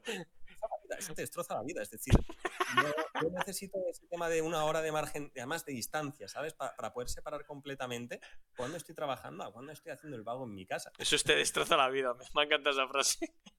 Eh, a, mí me mataba. Porque no desconectas nunca del todo. Siempre podrías eh, surge algo, siempre puedes sentarte y arreglarlo, ¿sabes? Pero por contra estás de, promedio, estás como más cansado y es más probable que pues a la hora de comer, como estás en tu casa, te pongas algo para ver o te, te bajes a, lo, lo, he dicho antes, pues que si estás en la oficina, pues tío, coges el microondas, la neverita de la oficina, ¿no? Si estás en tu casa te pones a cocinar y eso es más tiempo que inviertes, por ejemplo, ¿sabes? O de repente que viene la familia porque es tu casa, o que si la pareja o cualquier cosa y estás en tu casa, ¿sabes? Me refiero, es normal que pasen esas cosas. Es, es tiempo de distracción, ¿no? Tanto externa como uno mismo que se emparra porque está en casa. Y si estoy en la oficina, por ejemplo, sí que delimito mucho mejor mis horarios, ¿no? Eso, eso es completamente personal, ¿sabes? Pero, pero sí que es algo que, por lo que yo prefiero no teletrabajar, ¿no? Yo, al menos yo. Yo creo que hay tiempo para todo, en ese sentido. Sí. Para todo. Porque igual que el teletrabajo es, yo creo que necesario en mucho, en, en mucho, sí, en mucho, pero también es cierto que dependiendo del tipo de trabajo, el tipo de, de en este caso el proyecto lo que dices tú, a veces en este cara a cara. En este caso es casi más una cuestión de, de preferencia, ¿no, Pansy? O sea, él, sí. le gusta más el contacto humano a la hora de trabajar y hay gente que es que a veces lo que, lo que dice, pero lo que dice Marcos, es que a veces estás tú ahí y de repente tienes a uno que está hablando al lado y de repente, oye, y te viene una idea, oye, tal, ¿sabes? O, o estás ahí, estáis debatiendo. Pero también, pero también, para lo bueno y para lo malo, porque sí, igual sí. estás trabajando y constantemente estás re recibiendo. A, lo a, mejor... a ver, para lo, para lo malo y para lo bueno. Si, si te, te, entra un apretón en tu casa, estás de puta madre. En la oficina es una movida. A ver, total. total. Yo, yo recuerdo días, días loquísimos en la oficina. La verdad es que, bueno, en la oficina en la que estoy ahora, estoy yo solo, ¿no? Así que voy, voy muy en serio con mis cosas. Voy, voy muy, en serio. Sí, pero, pero en la oficina en la que estaba, claro, como compartes con más gente y tienes buen rollo y tal, hay días en los que el buen rollo se te va de manos, ¿no? Se te va de manos y descubres que te has pasado media mañana hablando de cualquier cosa. Claro. Eh, te has puesto a hacer una conga con las sillas con ruedas o te has puesto a... a acabas haciendo cosas raras, ¿sabes? Acabas, acabas haciendo el gamba. O incluso, incluso a lo mejor no por, por, por, por, hacer el gamba, sino simplemente que a lo mejor tú estás trabajando y, y te viene uno, oye, y esto, o viene otro y te tal, y, y te están interrumpiendo constantemente, bueno, te están cortando el ritmo a lo mejor, ¿no? Eso depende, depende con la gente con la que trabajes, ¿no? Pero es cierto que, por ejemplo, yo con eso no, no he tenido problemas.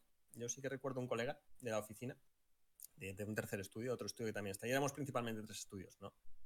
Eh, que, que, eso, el chico, pues a veces sí que, sí que hablaba muchísimo, un tío majísimo, pero, pero es cierto que hablaba un montón y a veces te pillaba un mal momento, ¿no? Pero lo dices en plan de, hostias, ahora, ahora no porque estoy muy centrado. Y entonces el chico calla y te deja estar, ¿sabes? Y después cuando ve que te levantas, te, te vuelve a abordar para, para, preguntarte lo que te quería preguntar. Te vuelve a abordar.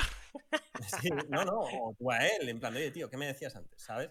Sí, pero, hay que saber el momento, yo creo que también para... Pero, pero, eh, mientras que haya buena comunicación con la gente, es como que puedes marcar un poco el límite y mientras todos tengamos como, como claro cuándo todos podemos invertir tiempo, sea para perderlo, sea para realmente aportarlo, y cuándo no, ¿sabes? Eh, mientras todo eso esté claro, pues, pues no hay problemas con el resto de gente. Especialmente si, si hay buen rollo, ¿no? Si hay buen rollo, pues ideal.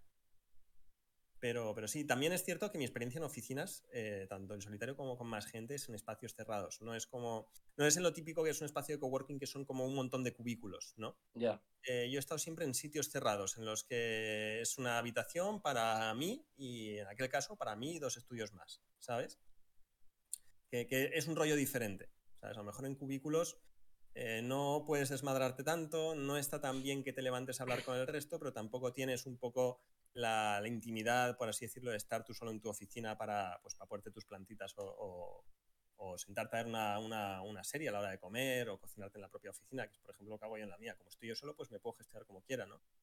Por eso yo, yo nunca he trabajado en cubículos y creo que no, no me encajaría, ¿no? Porque tendría un poquito esa parte mala, creo yo. Bueno, yo creo que, hay tiempo y momentos para todo, dependiendo de lo que decíamos, teletrabajo o en oficina. Yo, insisto que dependiendo de, todo. Oye, eh, Marcos, una, consulta. Eh, el juego de inicio era para Steam, luego me, va a salir para el resto de consolas. ¿Se os ha juntado la nueva generación también? Cuéntanos un poco lo que puedas contar, perdona, lo que se pueda contar a ver, eh, sí, más, o menos, ¿no? Te, te puedo decir un poco lo que indica, porque también es un poco lo que. Lo, hemos anunciado ya, así que no hay problema. Vale, por eso yo.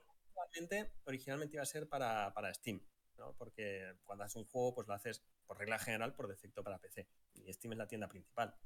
Que ha funcionado, o sea, tenéis un montón. Yo lo he vuelto a poner el enlace en el chat. El tema de Willis y todo funciona muy bien, ¿no? Del título. Sí, tenemos, tenemos. Queremos, queremos, queremos alcanzar más todavía, Estamos proyectando más, pero, pero vamos, vamos bien. la cantidad está guay. Eh, tiene, ha tenido movimiento, eso está bien, ¿no? El asunto es que es eso, si de base lo haces para Steam, en el Kickstarter nos comprometimos para consolas. Y es, pues eso, hace unos meses sí que, claro, cuando ya está el proyecto completamente cerrado, hmm. hemos empezado a trabajar en el porting, que por ejemplo, una de las cosas que nos ofrecía el publisher en plan de, mira, no tienes experiencia con el porting, nosotros gestionamos el porting para consolas. Tenemos tenemos a gente especializada en el porting trabajando en el porting de Tower Princess. ¿Que eso significa que nosotros hagamos nada? No, sí, trabajamos un montón en ello también.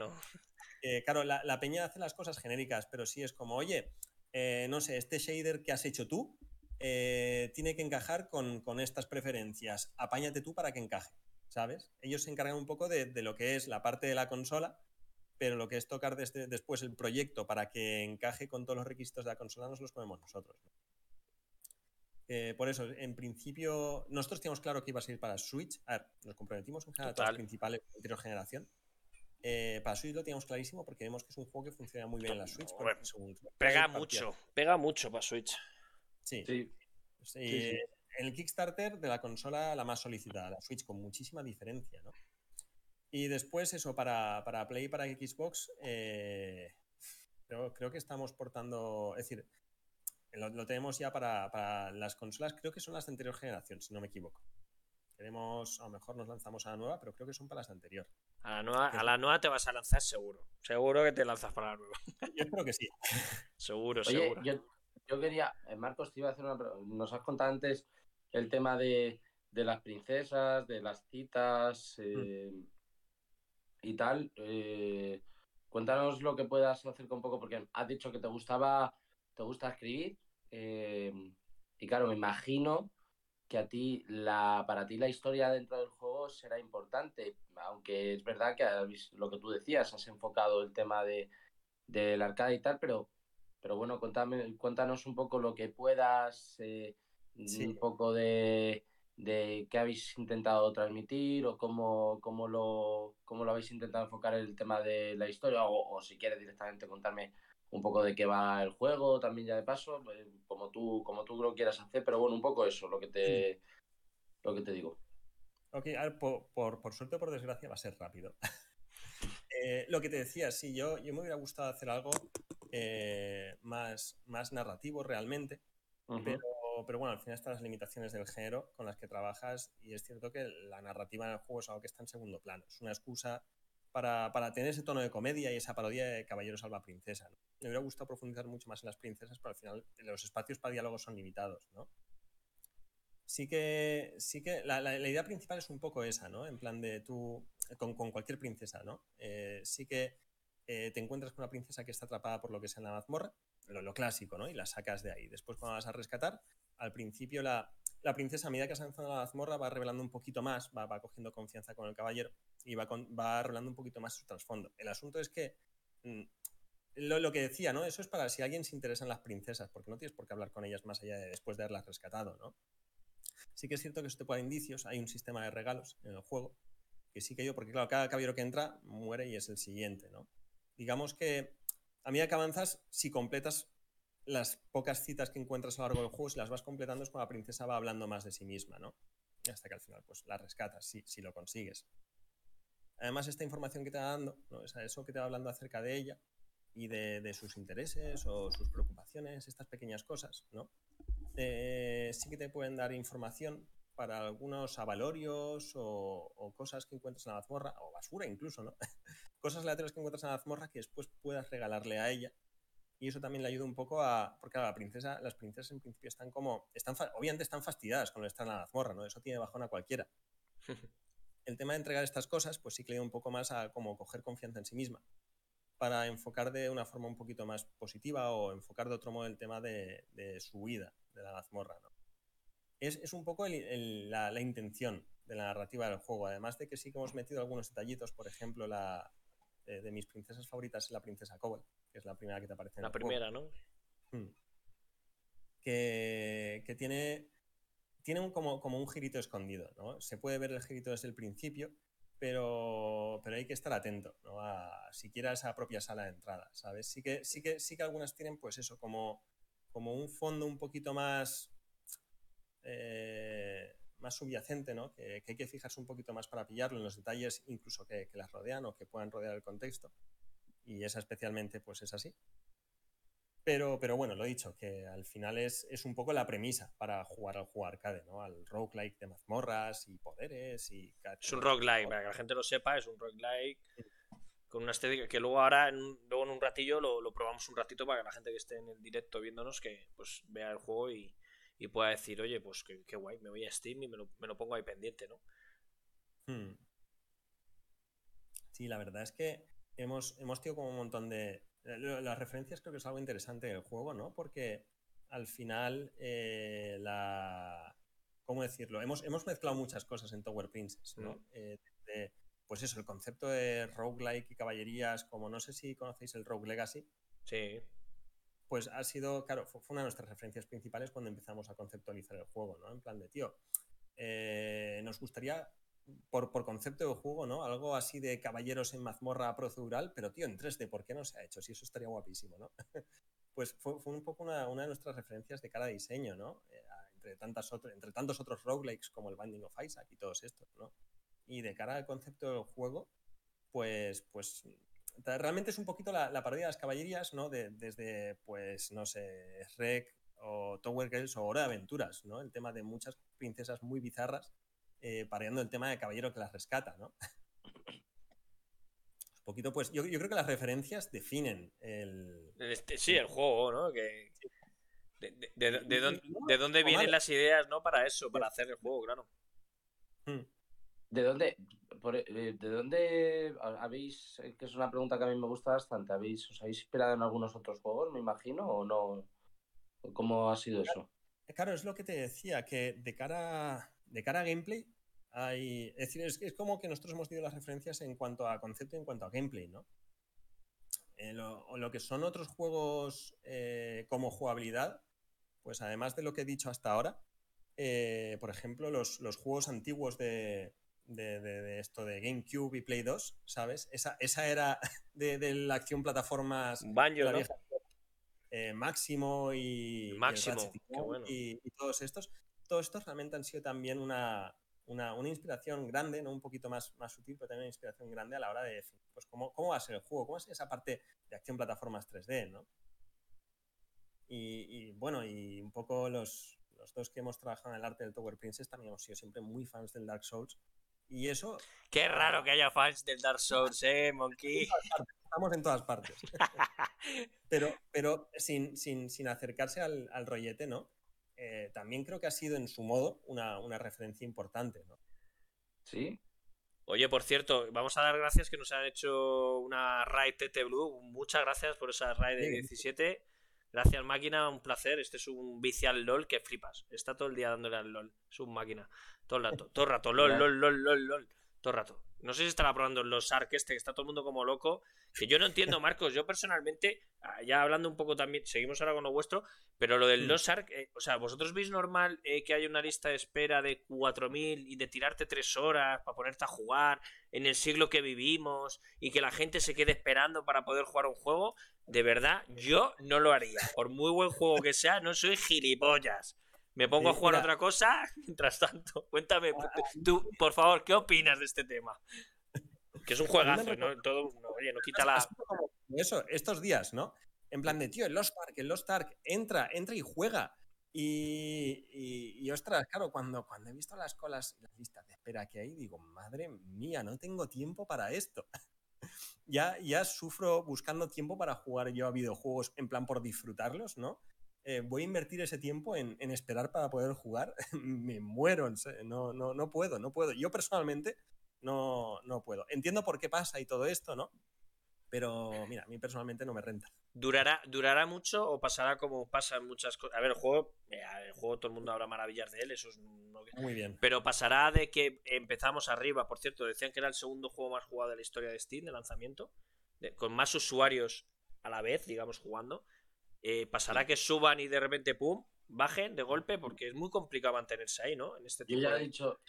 Yo, bueno, perdón, iba a contestar yo, eh, Marcos. No, que yo Esto es, un- dicho que esto es que una no, charla entre todos, ¿eh? Sí, no, no, no. Pero bueno, eh, Y la gente del chat también. el- Marcos es más protagonista hoy, entonces eh, por eso me, me- me había colado yo un poquillo, pero bueno, que no. Es que es, Panchi es diferente, yo creo, lo hablamos en el podcast, acuérdate, es diferente porque Lost Ark no es un lanzamiento nuevo realmente, en Oriente lleva mucho tiempo funcionando, entonces eh, vienen ya con, con un aval, que eso no es lo mismo que un juego nuevo, un juego nuevo puede tener mucho tirón y puede... Bueno, te digo un una cosa, eh, allí en Corea no, habrá, no tendrán problemas de servidor como aquí, y son muchos más, ¿eh?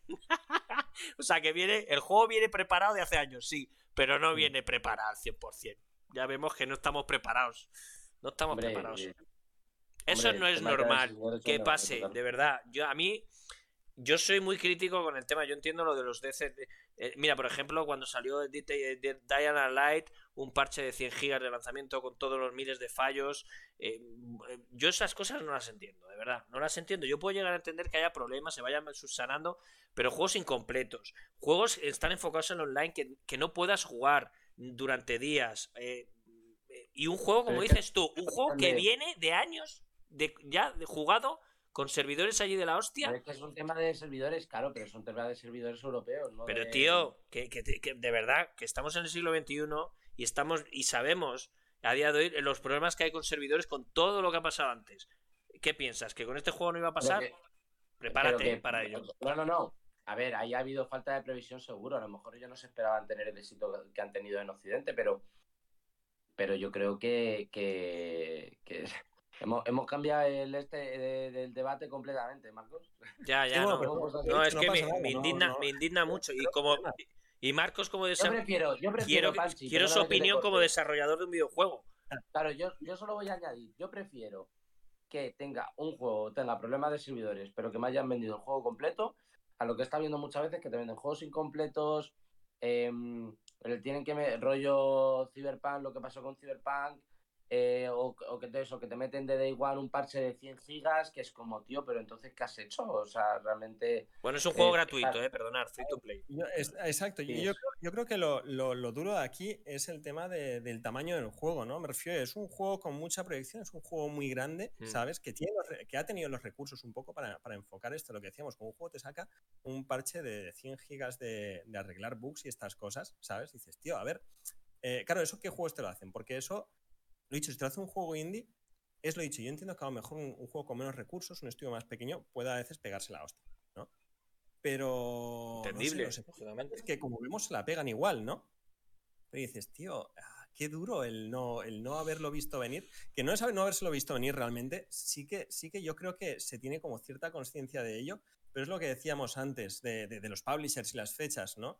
Que si bien un juego pequeño sí que se pueden negociar las fechas en cierto modo, eh, los juegos grandes las suelen tener mucho más marcadas porque las inversiones son mucho más grandes, ¿no? Yo creo que el volumen de todo que se maneja es enorme y está todo un poquito más, más fijo y más cerrado y eso a veces provoca que se saquen cosas en un estado en el que se sabe que no se puede llegar a sacar.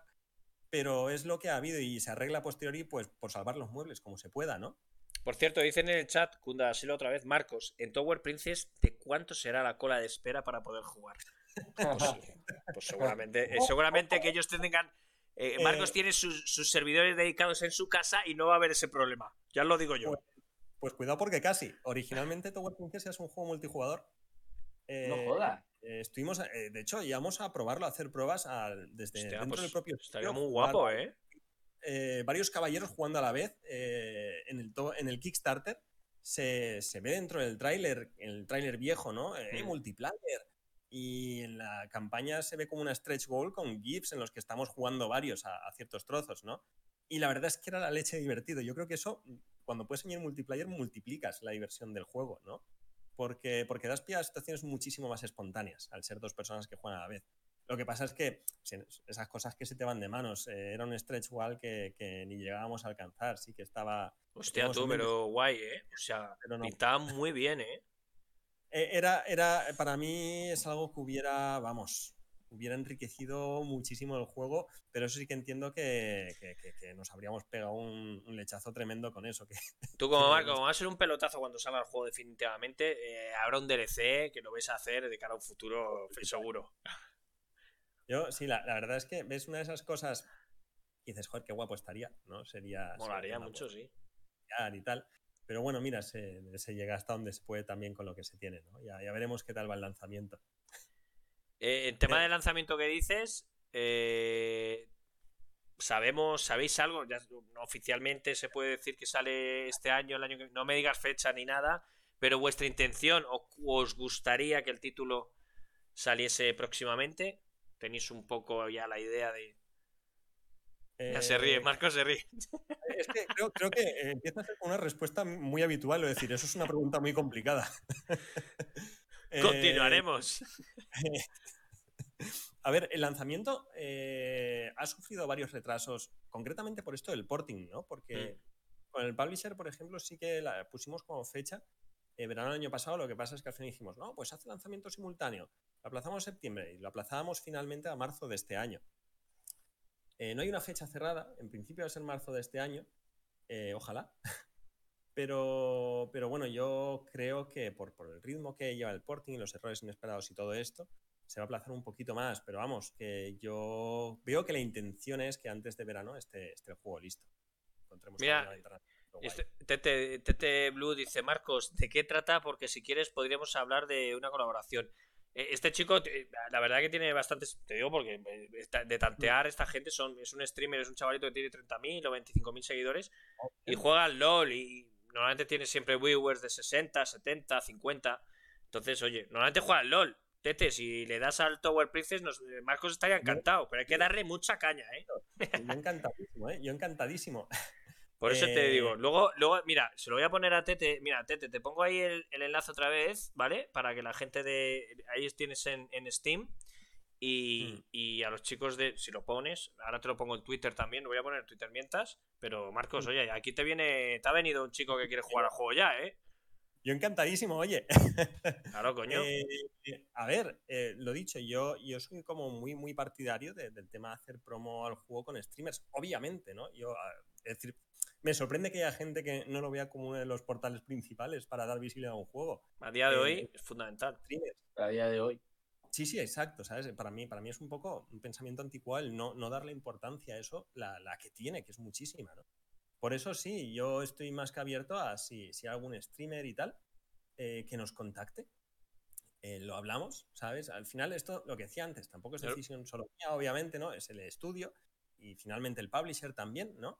Pero vamos, que, se valora y yo por mí para adelante. También es un poco, ahí influye también el tema de, la, ¿cómo decirlo? El timing, ¿no? A lo mejor es como que, yo qué sé, si vas a un juego en verano y lo pregunto ahora, eh, lo planteo ahora, lo pongo sobre la mesa, es como, y pues, pues a lo mejor es, a lo mejor ahora no, ¿sabes? El, por, por el tema de a lo mejor dar mucha visibilidad ahora, mejor acumularla de cara al lanzamiento, ¿no? Para, para que sea como más, más todo de golpe para que tenga más impacto. Monkey, Monkey, Marcos tiene tablas, ¿eh? ya lo has visto, ¿eh? No estamos hablando con cualquiera. Marcos ya, ya tiene. Ya son años de experiencia, ¿eh? A ver, yo, yo sigo pensando que soy un novato en este mundo porque aún no he sacado el juego y aún tengo muchísimo que aprender, pero es cierto que también son seis años de experiencia ya. son, son, varias, varias situaciones con las que se ve uno. pero bueno, lo hice. Sí, que lo de los streamers, eh, todo el contacto que hagamos, yo encantado. Oye, pues, pues ya que ya que estamos, Panchi, quizá pudiera ya probar el, el juego, ¿no? Ah, bueno, si queréis, venga, ir hablando y voy preparándolo todo. Por cierto, mira, mientras lo preparo, ¿vale? Que tardo dos minutos, no, tardo un minuto o dos, pero vamos a. Quiero comentarte, eh, por el, el tema de internet que decíamos y el boca a boca y todo. Eh, Marcos, ¿has visto la locura que ha sido el Spanish Horror este, el juego de terror, la demo de, de Moreno? Un chico que ha subido una demo de un piso franquista, de un juego de terror, y que ha sido una locura, ¿no? No he visto nada, no he visto nada. Ah, ¿no? Bueno, pues lo puso él y dijo, oye, mira, he hecho una demo de 20 minutos eh, de un piso franquista y tal. Y ha sido una locura. Y lo que decías tú, el tema de internet, cómo favorece mucho. ¿ha sido, ¿Ha sido tanta locura, Panchi? Joder, métete en el perfil del tío, si ha sido locura, ¿no? La ha streameado eh, streamer mazo de conocidos, eh, todo el mundo la está streameando en internet, echándose la coña, porque al final es una cosa, hacen pequeños detalles de como si fuese de la época, ¿no? El tema del el cuadro de Franco, las vírgenes, esos pisos de, antaño, el colacao, la razón, el hola, eh, la musiquita de Joselito, el... O sea, yo no sé, la demo está en... es, es dichio y, la gente lo ha ido streameando y tal, no sé hasta qué punto se puede streamear ciertas cosas, pero bueno, pero que ha sido el boca a boca y el tío, eh, buscando trabajo, decía, me imagino que lo habrá encontrado ya. Él tiene su pues, estudio también. le, voy a echar, le voy a echar un vistazo. Sí, Spanish, eh, Spanish si lo pones Spanish Horror y, y hmm. ya te digo que, que, lo encuentras. Voy a ir mientras voy a cargar el juego. Venga, espera, voy a, Yo, por comentar, ¿no? Eh, después de echar un vistazo, porque me, me gustan, me gustan, me, gusta con un, espectro muy amplio de los videojuegos realmente, ¿no? Pero, pero el horror, el horror más de cara un poco al tema más audiovisual, ¿no? Más tema de cortometrajes tal, es algo que me gusta bastante. Y me gusta pensar que es como una demo, una demo así de compacta, ¿no? Para mí un, un juego de terror o una historia de terror tiene que durar muy poquito para enganchar muy bien, ¿no? Por eso me parece guay. Además de que es algo como muy, muy español, ¿no? Es total, total, eso era el tema de... Es algo que culturalmente puedes reconocer tanto, ¿no? Lo que has dicho, todos esos detalles y decir, ¡buah! ¿Sabes? Es, por, ese tipo de cosas. Eh, no, no soy tampoco así un, aficionado muy grande a los Metroidvanias, pero el Blasphemous, vamos, me, volvió loquísimo a, muchísimos niveles, ¿no? Y, y creo Blasphemous, cuidado, exactamente con Blasphemous, ¿eh? El pedazo de proyecto que es Blasphemous, ¿eh? Yo, estoy enamorado. estoy enamoradísimo. Es que Blasphemous es un proyectazo de la hostia. es, la, caña. Nosotros estuvimos eh, eh, entrevistando aquí también a, a uno de los, los chicos, sí. A mm. uno de los desarrolladores eh, que estuvo aquí con nosotros. Ostras, eso, me, anima, ¿eh? Que me digas eso estando yo aquí. sí, sí, por aquí sé la gente lo que decimos, que la gente al final es muy enrollada. Aquí han estado los chicos, estuvo Raúl de, Tequila, han estado los de Call of the Sea. Eh, pues sí, por eso, que te digo que al final hay, eh, hay gente, estudios un poco más grandes, eh, que, joder, oye, encantar de la vida de pasarse, de hablar, mm. de comentar, de cómo está la industria, de cómo la ven la industria. ¿Tú cómo lo ves la industria? ¿Cómo ves que está a día de hoy? El tema indie español y tú piensas que, estamos creciendo lo que tenía que crecer. Yo creo que estamos. Hay un nivelazo brutal, ¿eh? Yo, mi opinión, ¿eh? Yo ya, cada uno. Eh, a ver, yo. Es como que hay muchos matices que se pueden dar a la pregunta, ¿no? ¿Cómo está la industria? Yo creo que complicada. yo creo que, la, industria indie eh, se está consolidando muy fuerte estos últimos años, pero sigue siendo hostil, hostil por, por la propia naturaleza, no por, no por, por en sí la peña, ¿no? Hmm. Pero, pero como cualquier industria incipiente, eh, es una barrera de entrada para quien sabe nada, bueno, como en cualquier lado, ¿no? Pero, hmm. pero como que, que, al ser algo nuevo, ¿sabes? Pilla, pilla más de sorpresa. Eh, sin embargo, lo digo de cara a quien pretende saltar al vacío como hicimos nosotros, que es algo que no, no, no, es que no puedo recomendar, ¿no? Pero por otro lado es cierto que la industria nacional eh, tenía nivel, pero es que cada vez va más, tío cada vez va más. Hay cada vez más proyectos eh, más grandes y, tío, más increíbles. También, también es cierto que, o sea, siempre lo he dicho, vosotros, la gente que hacéis estas cosas, para mí sois, de verdad, y siempre lo he dicho, sois genios. Pero sí es cierto que ha mejorado mucho el tema. Por cierto, el juego, ¿en qué tipo de. ¿En qué corre? ¿Qué motor gráfico utilizáis para.? Eh, adivínalo. ¿Cuál crees que es? Yo llego a entender que, bueno, más de este juego es un Real, pero puede ser Unity. Pero vamos, un Real más, ¿no? Por el tema de. Sí, yo creo que un Real, ¿no? Sí, es Unreal. Es Unreal, porque los Unity al final es más, más planetes, los juegos un poco más planos son los que más. A ver, yo creo que es como que en Real Unity dan los enfoques contrarios, ¿no? Yo, si, si, tienes que hacer un juego en Unity para alcanzar como, al menos un juego estilizado, que es con lo que tengo experiencia. Bueno, yo le voy dando, tú, vosotros ir hablando, que yo voy a configurar bajo un poquito el volumen. Eh, vale, no, no sé si, si, decir que lo hagas, pero creo, mira, si en general, por comentarlo, a ver. A ver, en general, pero voy a bajar un poco el audio para... Vale. Para el chat, lo pongo en 10. General. Bajaré el todo quizá por el tema del podcast, ¿no, Panchi?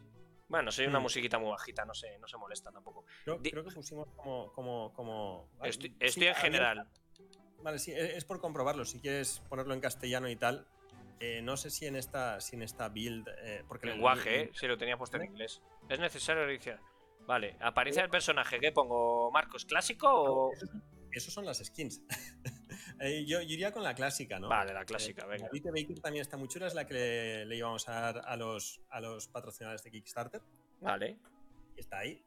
Eh, más badas, ¿no? Pero, pero bueno, tira con la que quieras realmente, ¿no? Venga, voy a continuar. Vosotros ir hablando de lo que, que nos vas contando tú ahí lo que ves y Monkey okay. también.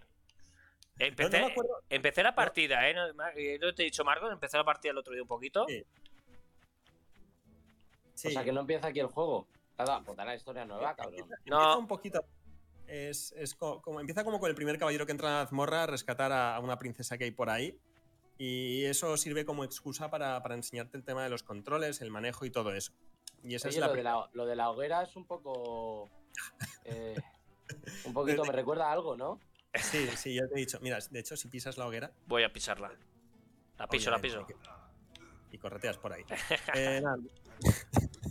Bueno. Eh, lo, lo, que decía, por ejemplo, de hecho, estos, estos tres pavos que aparecen aquí eh, son los que originalmente iban a gestionar el multiplayer, que al final, eh, como, como, no se ha, como no se ha, no se ha implementado, pues se han quedado como, como un vestigio medio cómico representando a los caballeros que entran, ¿no? Pero. Pero sí, es. es, es era, era, la intención inicial. A ver, continuar. Ué, venga, vamos a continuar. Sí, la, la, la, historia al principio empezó con un caballero y... Sí, ese, ese, ese, es, ese, es, uno de los bakers. De hecho, este pavo, este pavo estaba entrando al libro Guinness de los récords como el tío con más cameos. ¿En serio qué? Y nos llegó y dijo, hey, os, os vaqueo para, para, pues eso, nos pagó para tener un easter egg para aparecer en el juego. Y nos ¿Os dijo pagó? El mismo porque estaba entrando en lo de los cameos y... Qué bueno, y tío. Y, y, es muy loco. De hecho, tiene al lado como una especie de balón de fútbol de americano con pinchos eh, de metal, porque venía también el anterior cambio que tenía con un juego de fútbol raro, ¿no? El, el, el, el juego estoy, mandando, eh, estoy jugando con el mando del Xbox, ¿vale? Se, se mueve genial, ¿eh? O sea, Sí, muy lo- suavecito, lo dicho, muy. La... A ver, ¿puedes, ¿puedes empujar eso? Dime que bien las físicas en esta. ¿Esto? Sí, eh, no. Espera, Eh, a ver, espera, voy a intentar. A ver. No, no, que va, con tocarlo bastaría. Eso se, move- se movía como si fuera un saco de punching. Estamos, de- estamos aquí testeando, ¿eh? Sí, sí. la, la verdad es que esta, esta, esta... Mira, este sí se mueve, ¿lo ves? Este sí. Sí, sí. Esta, esta, esta versión del juego es, es prácticamente la, la definitiva. ¿no? Tampoco Es- es- es- es- realmente abarca el primer trocito del castillo, pero es prácticamente la, la versión definitiva. Voy por la puerta principal. Eh, ya que decíamos sobre el Baker este, por Mm. comentar, hay tres princesas que no son de diseño nuestro completamente. Hay, eso, eso podrás acceder después a esto, que es donde Mm. mejoran las armas. En, la Las demo, armas, creo- ¿no? en esta demo creo que no, no llegas hasta ahí, pero porque es como más adelante en el juego, ¿sabes? Pero desde ahí puedes mejorar las armas después. Por ejemplo, el tío que está aquí sentado también es de diseño de un Baker. Es- Mírale aquí eh, tirado. El, un- dibujillo muy, muy Ghibli, ¿no? ¿Un poquito o qué? El del personaje me recuerda un poco a Japo, muy. Sí, eh, eh, eh, el, el- el ilustrador es lo que te decía antes, ¿no? El- la ilustración de los personajes nos la, nos la aportó eh, una contratación del publisher y la ilustración de los personajes me parece crema. Es decir, es lo dicho, tiene, tiene como ese estilillo que dices, ¿no? Sí, muy, muy Japo, y, pero rollo Ghibli, ¿no? Los, los rasgos de la cara y. Sí, sí. Eh, bueno, hablando con más personajes lo verás, ¿no? Eh, pues eso, hay, hay un de princesas que vienen diseñadas por Bakers y hay una tercera que es un cameo del Boyfriend Dungeon, que no sé si lo conoceréis, pero es un juego del que soy además bastante fan, que es también de, tener citas en la mazmorra, pero con, con, tus espadas, ¿no? Con tus armas. Y está ambientado con una época más contemporánea, ¿no? ¿Cómo mola eso? ¿Eh? Que cómo mola eso, lo de... El concepto y, y, bueno, hablamos con ellos, ellos ya tenían muchísimo recorrido, muchísima comunidad, nos hicieron... Están encantados con la idea de que les hiciéramos un cameo y uno de sus personajes es, es un príncipe, princeso, un príncipe estoy, te, estoy, aquí trasteando con el mapa, vale, el área del castillo. Eh, la verdad es que el arte mola, ¿eh? A mí me mola así rollo muy, muy eh, marcadete, eh, los personajes perfilados con grueso, ¿no? Con, sí. y, y, el sí. color y todo. Recuerda, eso, eso me recuerda un poco a Borderlands, lo del contorno Sí. de... El cel shading. Cel shading, famoso hecho- cel shading. Pe- Pensamos en el Borderlands, eh, pero yo creo que ha sido como más influencia en ese aspecto, por ejemplo, el, el Wind Waker, ¿no? O, Bueno, también, claro. Que sí que sí que vimos mucho cómo lo trabajaban para intentar hacer algo parecido. En eso, y por decir detalles técnicos, el shader de metal eh, estuvimos estudiando el, el del Breath of the Wild, ¿no? Vale, eh, realmente el Cobol, el Cobol Herrero eh, es el que te mejora las cosas. Te sale esta interfaz, a medida que has avanzado el juego se desbloquean más, más Mm. opciones, más entradas, ¿no? Eh, eso es que aquí por ahora solo mejoras la vida y te dice que, oye, que rescates una- que, que busques una princesa aquí para poder entrar eh, con ella en la mazmorra. Es como Ah. que las princesas están aquí esperando. Es decir, tú cuando sacas de la jaula se viene aquí. Aquí para- está, aquí. ¿Dónde está la princesa? Que no la veo. Eh, te, lo voy a, te lo voy a atajar, está por detrás. ¿Por aquí? ¿Detrás de ¿Vuelvo? Sí, bueno, por ahí a la derecha. ¿Por aquí? derecha. Ah, ahí, Ahí está, está. vale. Aquí, que esta es la que salvaba antes. Exacto. Que tenía una habilidad ella. Sí, sí. Van teniendo, o sea, tú puedes elegirlo princesas para salvar a Sí. otras. Claro, tú cuando, cuando te encuentras otra princesa en la mazmorra, la princesa se viene hasta aquí. Y cuando entra el siguiente caballero en la mazmorra, eliges con cuál vas a intentar meterte para rescatarla. Ah, mira, y, y se mueve antes. Bueno, antes también se movía. Y ahora, ahora ya puedes pasar. El otro Venga, ya vamos. no hay nadie que te pare, no hay nadie que te pare para, para, para eso. Esta sala inicial parece. Son tonterías nuestras, ¿no? Pero es como que en la sala inicial nos hemos esforzado en meter como muchos detallitos pequeños. Eh, eh, lo, lo he dicho, cosas que nos hacían gracia, ¿no? Pero que- la que- evolución, la- de verdad es que la gente no lo sabe, pero mirar en su canal, creo que lo vi en YouTube, eh, Marcos, si no me equivoco, la evolución del sí. juego es brutal. De verdad, te lo digo. Sobre todo los, los personajes, el detalle de los personajes, cómo brillan Mm. los colores y todo. Eh, yo he visto varios trailers y. Y, joder, macho, sí, sí, sí, cambio, Sí, ¿eh? no, al, al ¡Ah! principio los personajes No no, tenían cel shading. Al principio intentamos incluso. Bueno, puedes fijar, puedes fijar objetivo con, con el L3, R3, perdón. Espera, a ver, ahí está. Eso la- sí que es muy de Soul. A ver, espera. Sí. De hecho, con, con el mosquete, es creo que, que tienes el personaje con el mosquete. Sí, pero Eh, es que, ¿sabes lo que pasa? Que. eh, me- me- eh, esperar, esperar, esperar. Que es que estoy. Quita la mitad de la vida, eres Pero, malísimo. oye, que no es para el juego. Espérate, que es que no. Me, me liáis hablando. Pero está. Yo estoy concentrado para, para escucharos y hablar. Y claro, estoy aquí. A ver la princesa, que no me acuerdo. Ahí está, Claro, vale. claro, claro. O sea, eres malo por nuestra culpa, ¿no? cabrón? A ver, es que no me acordaba de. El... Ahí está. Oye, pero que fijen los enemigos con el E espera E3. un momento. Que no puedo fijar. Ahí está, vale. Ahí, ahí lo has fijado, ahí lo has fijado. Dispara Vale. ya, dispara. Espera, espera, No, espera. no. Espera, estoy fijando. Ah, va, que, que estoy. fi- A ver, No, eh, pero- eh, esperar un momento. Fijo. Disparo. Ahí, ya está. No hace falta que sigas, ya, ya está fijado. Vale. Ya tú disparas. Y claro, es que con el mosquete, me fío con la espada, pues un Es poco más más fácil, hábil. claro, es que con la espada yo- el personaje de la espada lo movía mejor. Vale. La, la cruceta es el inventario. Vale, guay, sí. Eh, Tengo trampas, cuidado cobol, bombas, vale. Lo pone uno, Sí. dos, vale, guay. Exacto. eh, Marcos, es que es difícil hablar y veros en el chat por un móvil y jugar a la vez. Es complicado. Va, pero escucha, pero, pero Sí, que soy muy malo. corazones, ¿eh? Bueno, Ah, eh, al ahora- principio, al principio es, normal, es normal morir, ¿eh? Es decir. Vale, la- el, el muro amarillito significa que hay algún enemigo Ah, más. vale, mira, ahí no está. Le, tú no le animes, Marco. Si es malo, es malo, no pasa nada. Qué desgraciado es el monkey. Qué desgraciado. Vale, eh, sigue habiendo enemigos. Sí, por- sube por las casas Voy de a detrás y subir. lo verás. Por, por esa- vienes de esas, es por Por las. aquí. Ahí. Eh, ojo que la dificultad es algo que, que nos ha Mira que jugué, mucho, ¿eh? mira que jugué la demo esta en, en el Ultralight. Lo de, lo de, ¿sabes a qué me recuerda lo de que se te cierren las puertas para que mates a todos los enemigos de una zona, ¿no? ¿A qué juego? ¿A cuál? A los, a los antiguos God of War. Sí, sí, sí. Eh, Es que es lo que te decía, que toda, toda esa tanda de, de- de juegos, eh, ese ya es más hack and slash, pero realmente el enfoque de, acción, de la acción de los juegos, hemos cogido, hemos cogido muchísimo ese rollete, ¿no?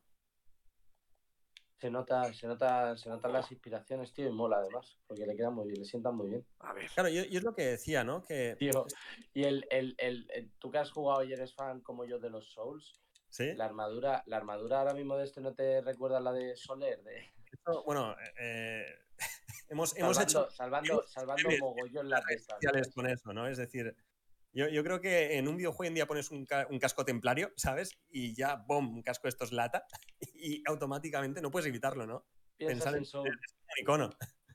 piensas Oye, en se mueve muy bien, ¿eh? Muy bien, tío. Sí, muy, muy, queríamos que fuera fluido, ¿no? Sí, sí, fíjale, sí. fíjale que este, este, este, este, este pega fuerte. Esta- Este pega fuerte, dice. Este pega fuerte. Toma. Ahí, dale, dale, dale. Pero fíjalo, fíjalo. ¿Ya lo tengo fijado? No, ahora sí. Ahí, ahora, ahora sí. ¡No! Hombre, No lo eres, Pansy, es que eres. A ver, eh, insisto, continuar and remember, no Ah, sí. continuar. A ver, me ¡No! Se me ha salido. Esto es algo que hemos cambiado en las últimas builds. El, el tema de que te saque la partida. Ah, coño, elijo el, el de espada. Yo prefiero el de espada, que no he elegido. Elijo Sí, el caballero sí, de espada. ¿Puedes Eh, ir eh, eligiendo luego los, los personajes o qué? Lo puedes elegir, te dan dos opciones. Vale. Se, se barajan al azar, de hecho. Es decir, te toca el caballero. eh, hay, íbamos a poner tres armas originalmente, al final se han quedado dos, ¿no? Que es el mosquete y la espada. Originalmente había una maza y un escudo para bloquear ataques, pero bueno.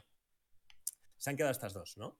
Los Y hay, hay constituciones, que es el caballero pesado, que es quien maneja. Sí, por eso, el- por eso se nota, ¿no? Que es más lento. Sí, es más lento. Si te fijas, por ejemplo, al saltar tiene recuperación, no, no saltas y automáticamente te mueves, ¿no? Tienes, Sí, verdad. una pequeña Eh, Sí, un poquito ahí, ¿no? Qué bueno. Claro, claro. Eh, que se nota, se nota esa diferencia, ¿no? Eh, pero por contra tienes como el doble de vida, que, que se nota también, ¿no? Y- Vas haciendo mejoras. Uh, espérate que me vienen. Madre mía. Oye, ¿por qué salido yo aquí? A ver, es que hay- aquí hay muchos enemigos. Mucho enemigo, muy- Me, mucho enemigo. me voy, me voy, me voy. Espérate un momento, me voy. La princesa, tira bombas. Cuidado con. Cuidado. Ya, Ya. ya, ya, ya. Ah, Dale, dale, dale. dale, sí, vas bien, vas bien, hombre, vas bien, vas bien. a ver si recarga la princesa. Voy bien de vida, Sí. voy bien. Es que la. A ver, ahora. Ha ahora- sido la ¡Oh! princesa- un enemigo, tú. Había un mímico combo el arma y todo, tío. Qué Sí, claro, la espada hace un combo de tres. Oye, tú, he visto un cangrejo ahí o qué es? No, joder, me cuidado está destrozando este. Si voy para arriba, por ahí. Cuidado con ese bicho, escupe fuego. Se nota que yo no juego mucho a los, a que no juego a los Dark Souls, ¿no, chicos? Buah, esto no es nada. Bueno, vale. no es nada. No dificultad. Sí, sí, ya, ya me gustaría a ti verte aquí. Ay, mira, estaba haciendo un combo. Ten en cuenta, ¿sabes? Es decir, esta, esta, esto es como una build previa, ¿no? Eh, tiene algunas cosillas escapadas, entre ellas la mejora del personaje. Eh, pues, ah, estunealo, estunealo, estunealo. Eh, entre ellas la mejora del personaje. Eh, el- ten en cuenta que por ahora tienes como el daño mínimo del arma, ¿sabes? Que es algo que puedes ir mejorando más adelante. O sea que al principio es difícil. De hecho, pasarse, pasarse esta build es complicado porque estás jugando con el daño mínimo del arma todo el rato, ¿sabes? Así que si lo consigues... ¿Vas consiguiendo, hacer. ¿Vas consiguiendo mejoras de armas y todo? Sí, mira, ¿ves? Ahí hay un regalo. Oh, Eh, quiero vida, no quiero regalos. Cuidado, cuidado que el bicho. El bicho Sí, sí, sí, bicho ya lo he visto. Te, te- te digo, te digo un pequeño secreto. ¿vale? Venga, En plan, como, como fan de los Dark Souls, mira a izquierda, mira a izquierda, mira esa librería. Pégale. Me he ¡Vamos! hinchado muros ilusorios por todas partes. Brutal eso, tío. Brutal. Muy bueno, eh, muy bueno, muy buenos detalles tiene. De hecho, en el castillo, no sé si te has pispado, Panchi, pero en el castillo, antes de entrar en la partida, Sí, habría. Sí. había una puerta y era, y, y era, y era como de pared. Yo creo que si lo hubiese pegado un golpe, a lo mejor. Vamos, yo lo hubiese pegado un golpe por lo que podría. Por lo que Irónicamente, pudiese haber pasado. Realmente no lo es. Eso, pégale, pégale normal. Eso iba a ser, iba a ser un camino, pero lo cerramos y me gusta dejar. Eh, Es, una, es un mal hábito, ¿no? Pero, pero es muy personal. Me gusta dejar vestigios de las cosas que pudieron haber sido y no son, ¿no? Eso, realmente la sala iba a continuar por ahí. De hecho, hay un anexo detrás de esa pared, Qué bueno. pero en temas de diseño no es, no es accesible. Que, que- Monkey, no sé si te has dado cuenta, pero eh, lo que decía Marcos, ¿no? Eh, hay está constantemente hay comunicación entre entre la princesa hablándote todo el rato. Soltando pequeñas frases, pe- pequeñas cositas, detallitos, oye, me salvarás, siempre estaré a tu lado, amante caballero. Eso es algo que, ¿no? Marcos, lo que te referías antes de. Claro, es lo dicho. Eso, eso es muy sutil y si te paras a hablar con ella, te, habla acerca de ella. Que en concreto la Cobol es como. eh, eh, no, no, es, no, es, no es tan hablar de su trasfondo directamente como las otras, ¿no? pero. Porque la kobold es como que está más centrada en el propio caballero. Pero, pero sí, puedes pararte a hablar con ellas, ¿no? De hecho, es lo dicho, tras derrotar a cada boss completando la fase de cita en concreto, porque las citas están como mezcladas con los combates contra los bosses, eh, es cuando desbloqueas más diálogos de ella, ¿no? Mira, por ejemplo, aquí hay otra. De hecho, esta es una de las que diseñó otro Baker, la princesa pingüino. Qué bueno. Que es lo que dices tú, la estética, el, el, dibujo de los personajes es muy, es muy japo, ¿eh? Sí. Mola, además tiene un puntito muy chulo. Claro, ¿ves? Y ahora cuando este personaje muera, el siguiente que entra podrá elegir entre la princesa Kobold y la princesa Pingüino. Que es un poquito el, el, tema de ir cogiendo diferentes princesas, ¿no? O sea que la princesa Pingüino ya la ha salvado, ¿no? Eh, ya, ya está disponible para. Exacto, para ser rescatada, ¿no? Ya ha salido de la jaula. Ya puedes. Puedes. Eh, eh, Marcos, ¿se puede decir la cantidad de princesas que hay en el juego? Y... Sí, hay, hay ocho princesas en total. Oh, bueno. Teníamos, teníamos bastantes más en mente, pero, pero bueno, de nuevo, lo que decíamos, ¿no? Limitaciones de, de recursos y tal, se llega hasta, hasta, cierto número, ¿no? ¿Qué, ¿Qué, es eso, no? Sí, sí que las teníamos ya diseñadas, sí que teníamos cosas conceptualizadas, pero, pero bueno, no se avanzó. Preferimos pulir más Joder, las, macho, las... no lo puedo creer. Me ha, dado, me ha dado justo la gotita del caldero. Hostia, tú esto que- me estoy picando, ¿eh? Gracias. Los Hombre. roguelike- los, los, los roguelike pican, te pican bastante. Sí, Normalmente. es lo dicho, la idea es que sean partidas cortas y aún más con, con lo que te digo de que Y aún más si es Panchi, ¿no? El que la maneja. No estoy concentrado al 100%, ¿eh, cabrones? esta, esta, esta, esta build es difícil, ¿eh? ah, mira, un regalo para mí. Mira, un, un regalo para mí, Mario. No le, no le defiendas, Marcos. Bueno, lo digo por cualquiera que la juegue después, que no se sorprenda, ¿eh? Está muy bien, tío. ¿no? Está muy chulo, mucho. Muy chulo, Claro. tío. Mola, me mola. Mira que no es un género que yo juegue, no juega nunca. Pues se juega muy Mm. poquito, ¿vale? Se prueba.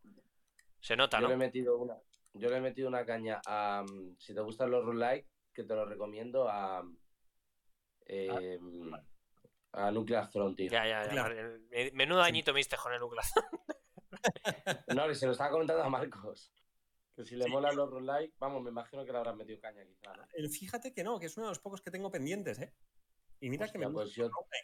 Oye, ¿habéis visto, ¿habéis visto uno que hay ahora? Uno de ahora que hay que creo que es de. eh, como el loop, rollo loop, pero de unos vampiros y tal, que, está, que dicen que está siendo un pelotazo también. No sé cómo se llama, joder, mira que lo leí el otro día. No me. No me acuerdo cómo se llama. Que es uno así que ahora está todo el mundo.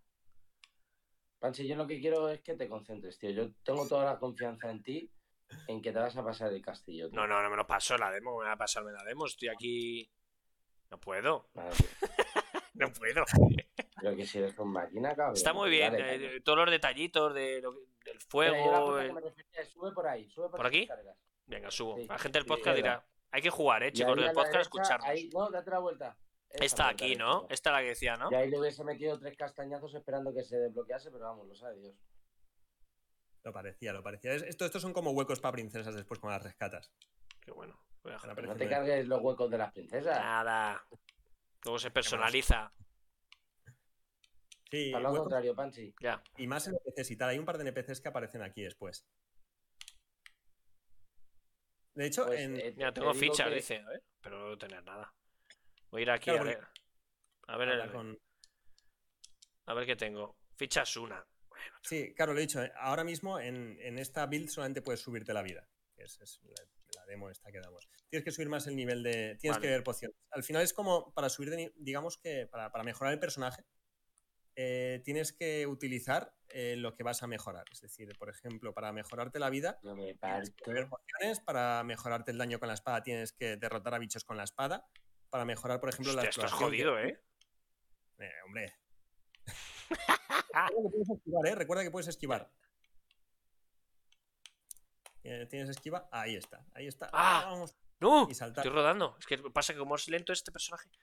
Ahora. No, venga. no es porque sea lento, es Ah. porque estás con el viento ah, en contracorriente. Ahí está, ya está. El último salto. ¿Cuánta gente No me lo puedo aquí? creer, Ah. tío. Que no he saltado. Que he saltado. Ah, ah, ay, ah, Salta, Ah. salta. ah. Vale, Al final aquí. no son los bichos, ¿eh? Lo que, lo que está. La verdad, la verdad es que Panchi me está sorprendiendo, tío. Estás aguantando más de lo que yo esperaba, ¿eh? Hombre, claro, chaval. ¿Te crees? ¿Qué te crees? Mira, aquí esto es un secreto. Sí, como la canción, un secreto. ¡Vamos! ¡Vamos! Está muy bien, que además lo que- tengo toda la- ¿Pretendéis, ¿Pretendéis, Marcos, que, se, mm, que, que de una puerta a otra se note que están conectados eh, los, los mundos, por así decirlo? ¿O eso os da un poco más igual? Me mi- refiero. miras- ah, bueno, si miras el minimapa te parece que están conectados, ¿no? Lo miro, a eh, ver. Sí, eh, lo tenías por ahí antes. Eh, no, no, en Aquí. el otro. ahí, Aquí lo tengo.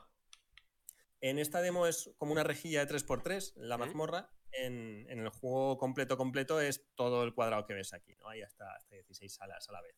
Joder, bueno. Eh, originalmente, eh, cuando estábamos haciendo esas pruebas iniciales, que digo que era hasta multiplayer el juego, sí que las salas estaban conectadas completamente, ¿no? Sí que se abría, de hecho la puerta se, se tiene la animación de abrirse verticalmente, se levanta la puerta y veías la otra sala, estás en las dos salas a la vez, ¿no? Eh, pero bueno, eso al final lo descartamos porque para lo que es, pero... Dice, viaja a otra área, compra el juego.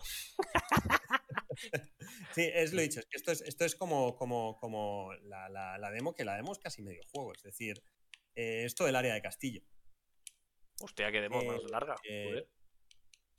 Eh, Lo, lo dicho, eh, el juego tiene dos áreas diferentes, el castillo y después el jardín, en plan, bastante diferente, y con, con su boss, con más princesas para rescatar, etcétera. Pero, pero se va, pero al ser un roguelike eh, se, se, mm, se generan constantemente los los mapas también, aparte de los enemigos, imagino, o no? Sí, si te fijas, eh, bueno, no, lo que es el mapa en sí mismo... No habéis dicho es que- nada, pero ¿cómo he esquivado eso, eh? Este- perfección. ¿Eh? No habéis dicho nada, estoy- cabrones. Estoy orgullosísimo de ti. Tío, tío y yo. Estoy orgullosísimo, no sabes cuánto, cuán, cuán- cuán orgulloso estoy de. Sufro, sufro. Uy, ahí. Eh, la- las salas, digamos que lo, lo- lo que es la sala en sí misma está prefijada, ¿no? Pero su posición y alguna, algo de configuración, rollos enemigos o algunas trampas, sí que cambia al instanciarse, ¿no? Tú, si miras el minimapa, el minimapa cambia cada vez que. cada me van a matar, me van a matar. Joder. La, la esquiva no te hace ¿eh? Por comentarlo. Es que. El te hace, pero aquí no. ¿Cómo, cómo, cómo, cómo que has dicho? La esquiva, la esquiva no tiene invulnerabilidad. Ah, Claro, que, que eso a veces pasa, ¿no? La peña piensa no que como es... los Souls. Exacto, no, no, no, no, no, la esquiva es solamente con un pequeño movimiento. Bueno, yo, yo dejo la demo para que la gente se meta en, est- en- No está la demo, pero bueno, está la demo No, ahora. ¿No está? ¿Cuándo? Ponla, ponla ahora mismo. No, está disponible, no está disponible todavía. Hombre, os, os lo hemos, os lo hemos dado en primicia. Total, World Premiere, ¿eh? World Premiere total. Ahí pongo Twitter otra vez y vamos a No poner. está, no está disponible aún para, para el público. Pero bueno, que podéis añadir la wishlist, la demo y, y el juego completo, obviamente. Qué bueno, tío. Me ha gustado, ¿eh? Marquetas. Que mira que yo no soy muy de. Ya te digo, no voy. Pero, joder, me, ha picado, me ha picado, me ha picado. Gracias. Lo voy a, lo voy- lo voy a seguir jugando. Eh, eh, pero Panchi, pero esta vez vas a matar a más de dos enemigos y tal. A ver, cuando esté concentrado, sin ruido, yo a mi bolita, con. ¿Sabes lo que te digo? Sin, sin, sin que me estés ahí, ahí presionando, yo.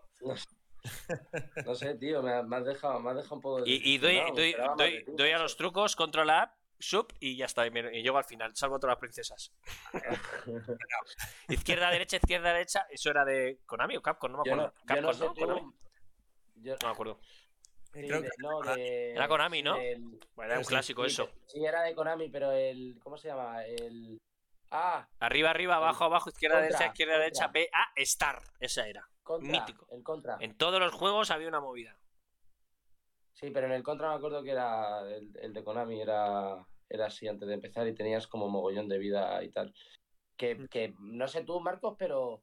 Pero ¿qué opinas del decepcionante debut de Panchi en los roguelike? Tampoco Eh, está tan mal, ¿eh? Me siento hasta culpable. Total.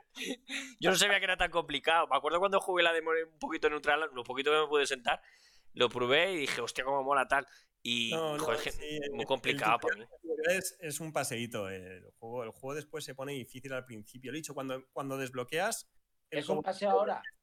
¿Eh? Es un paseo ahora, decías. No, ahora está difícil. Sí, se puede, dice en el chat, se puede, eh, ¿cuánto dura el game en tiempo y si se puede jugar en teclado? En teclado se puede En jugar. teclado lógicamente. se puede jugar. Y en tiempo- Yo soy, más, yo soy más de jugarlo en teclado. Y el tiempo depende mucho, es el problema de un roguelike. Es decir, yo he visto a Peña que se lo ha pasado en 3, 4 horas y dices, madre mía, este enfermo. es decir, ¿cómo, cómo, pero cómo se raya a veces Peña con el speedrun que, que, sorprende a bien, ¿no? Y con, con, cierta preocupación. Y después veo a Peña que se lo pasa como en 12 horas. Eh, yo así yendo de relax, siendo desarrollador, yendo de relax, a lo mejor me lo hago yo en, en 6, por lo que estimo que alguien que lo juegue primeras, si, si no es así una máquina loquísima, eh, yo apunto a 8 horas. Qué bueno. Panchi, eh, Marcos. 16. Bueno, no, 16 no me muero. Dice, dice Tete Blue. Bueno, pues Tete, pon tu, eh. pon tu Discord y ya y que le agregas al Marcor. Que dice que, es que Twitter a veces no tiene para mandaros mensajes, a lo mejor. Claro. Claro, porque pues, luego, luego, no te preocupes, Tete, que yo te paso a Marcos, ¿vale? Marcos, luego le, te paso tu, tu Discord y ya está. Sí. Y habláis. Eh, dicho que en ferias, veo, veo, veo mm, que más o menos eh, va en la línea de, este gameplay, así que es más o menos esperado. A ver, tú piensas que el jugador mediocre mediano soy yo y, y, ya pues me, ha dado la cosilla de, de, jugarlo mucho, ¿eh? O sea que me ha dado, digo, ahora Ahora cuando os eche del directo, cabrones, os quite, me voy a viciar. Eh, ¿Podríamos decir, Marcos, que Panchi es posiblemente la persona que mejor haya jugado a la demo de Tower Princess? Eh, con, toda, confianza puedes decir. Yo soy un tío de las cosas a la cara, a las cosas a la cara. Mira, yo recuerdo, la, gente que mejor ha jugado una demo, ¿vale? Yo me acuerdo eh, de ver, es decir, una vez además fue como la primera feria que íbamos, creo que era una drinja, que la primera de las primeras ferias, ¿no? Eh, se nos ocurrió la genial idea de decir, vamos con una demo y es de cómo animamos a la gente a jugar. Vamos a hacer un contest, vamos a hacer un concurso. plan de tío, el que se pase la demo antes, el número uno, se lleva una camiseta del juego. Y, y hostias, la competitividad que había ahí, ¿eh? Pero Peña, que, que, se hacía speedruns, pero no es que esto, esto es un pique de la hostia con la gente, claro, luego. ¿Eh? Que luego esto produce un pique de la hostia, a ver quién se lo hace antes y quién es más rápido. ¿Vais a hacer, ¿vais a hacer alguna especie de contadores eh, para típico esto de los arcades de antes? Originalmente el juego iba a ser. Eh, originalmente he dicho, de, esa época en la, que la en la que las salas están realmente continuas y iba a ser multijugador, había un timer contra reloj. Pero, pero al final se quedó como timer y al final lo quitamos porque tampoco leímos tanta chicha y algo. Cómo mola, ¿eh? Cómo va evolucionando el juego. ¿Te has dado cuenta, Cristian? Cómo va cambiando el concepto y... E, es muy orgánico, está, están como vivos, es decir, eh, lo que has dicho, cambian, em, maduran. Qué bueno, qué bueno.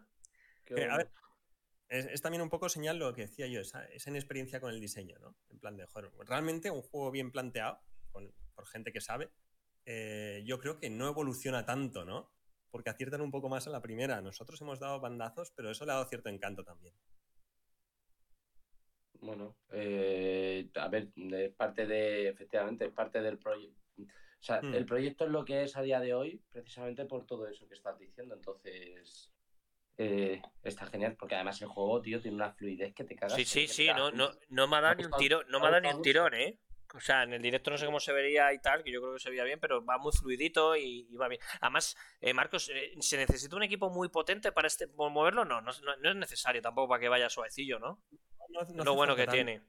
Exacto, lo, lo, hemos optimizado un montón. Es decir, hemos trabajado mucho con la fluidez del manejo, independientemente, ¿no?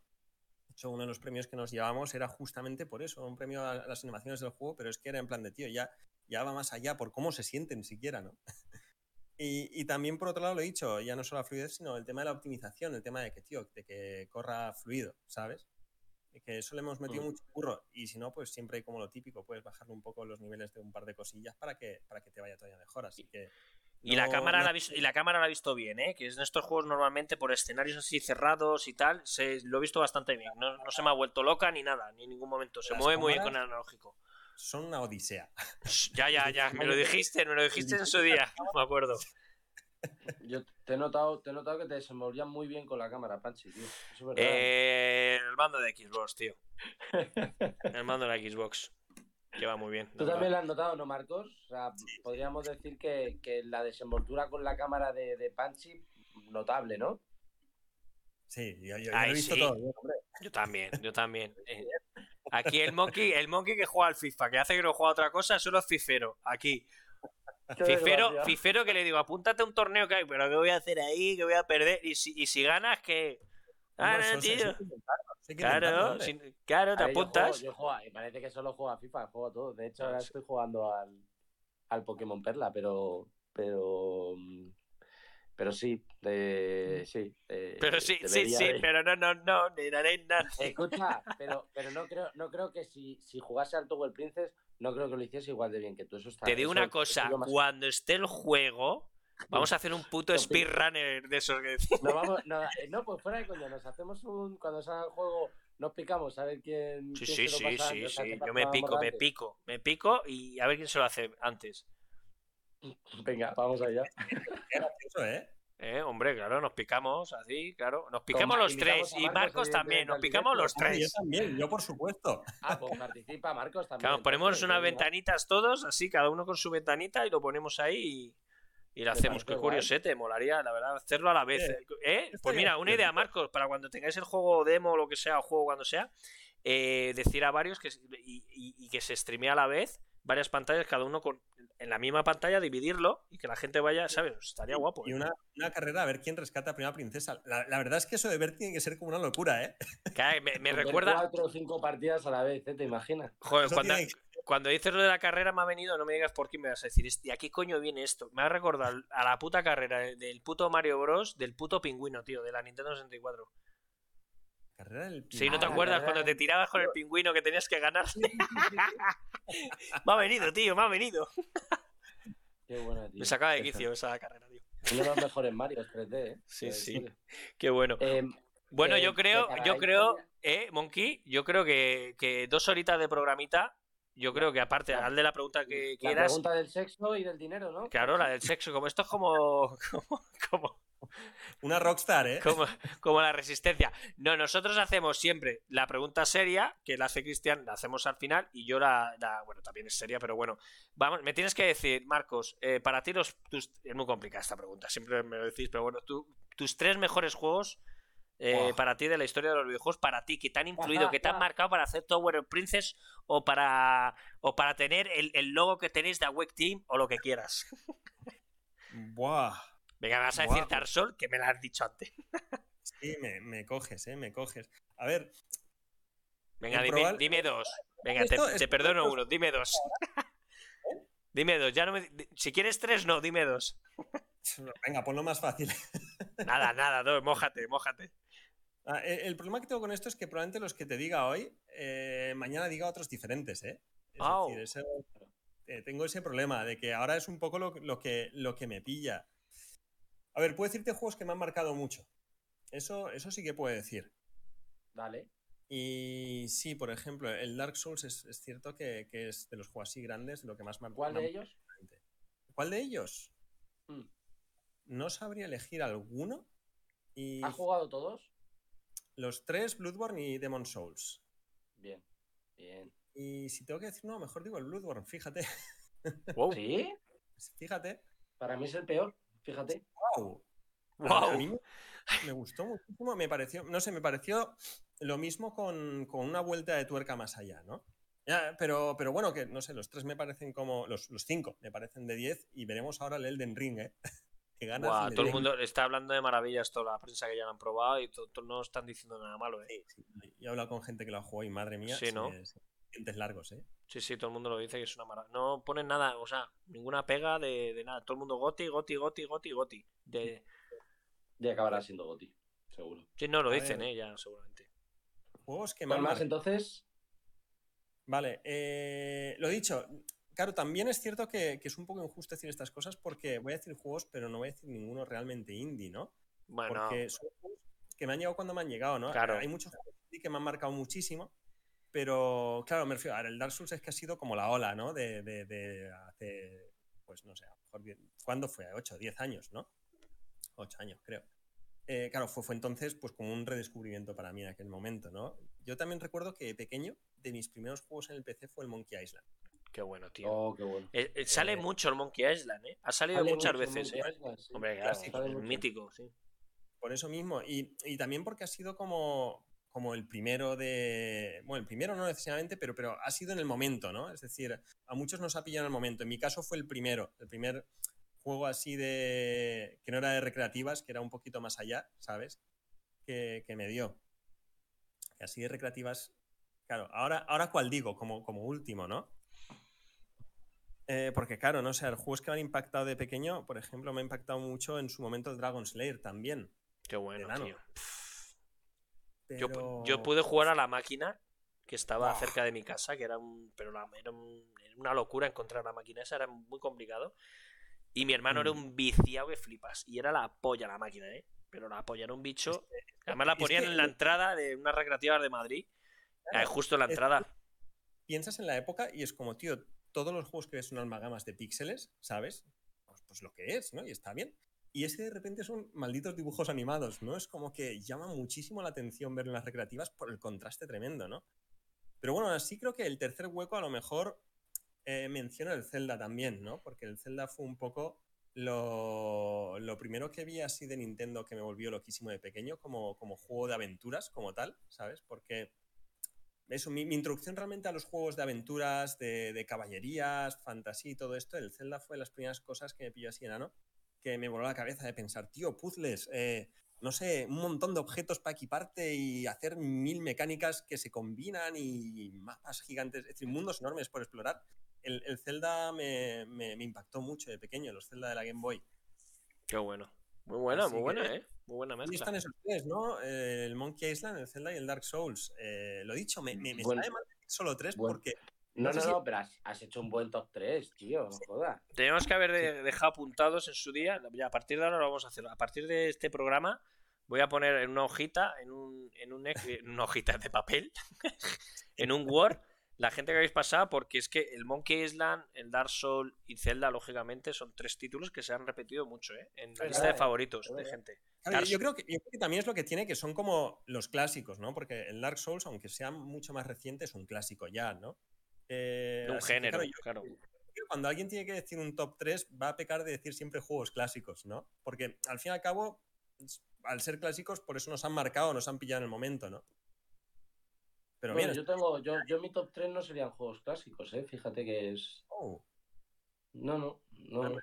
Me estoy pensando y. A ver, no has dicho. Eh, vamos a ver. No has dicho hoy en ningún momento lo que dices en todos los programas de, de Más Juegos Live. No lo has dicho. Si quieres decirlo, Monkey, te dejo que lo digas. Como yo soy igual de pesado en Xbox y Microsoft, te dejo que digas tú cuál es tu, tu, mejor juego. Mejor juego de la historia, todos sabemos que ni era Autómata, pero vamos, no es ningún secreto para nadie. Oh. No es ningún secreto para nadie que el mejor juego de la historia es Nier Automata. Eso, eso va, con ello, con ello voy a morir.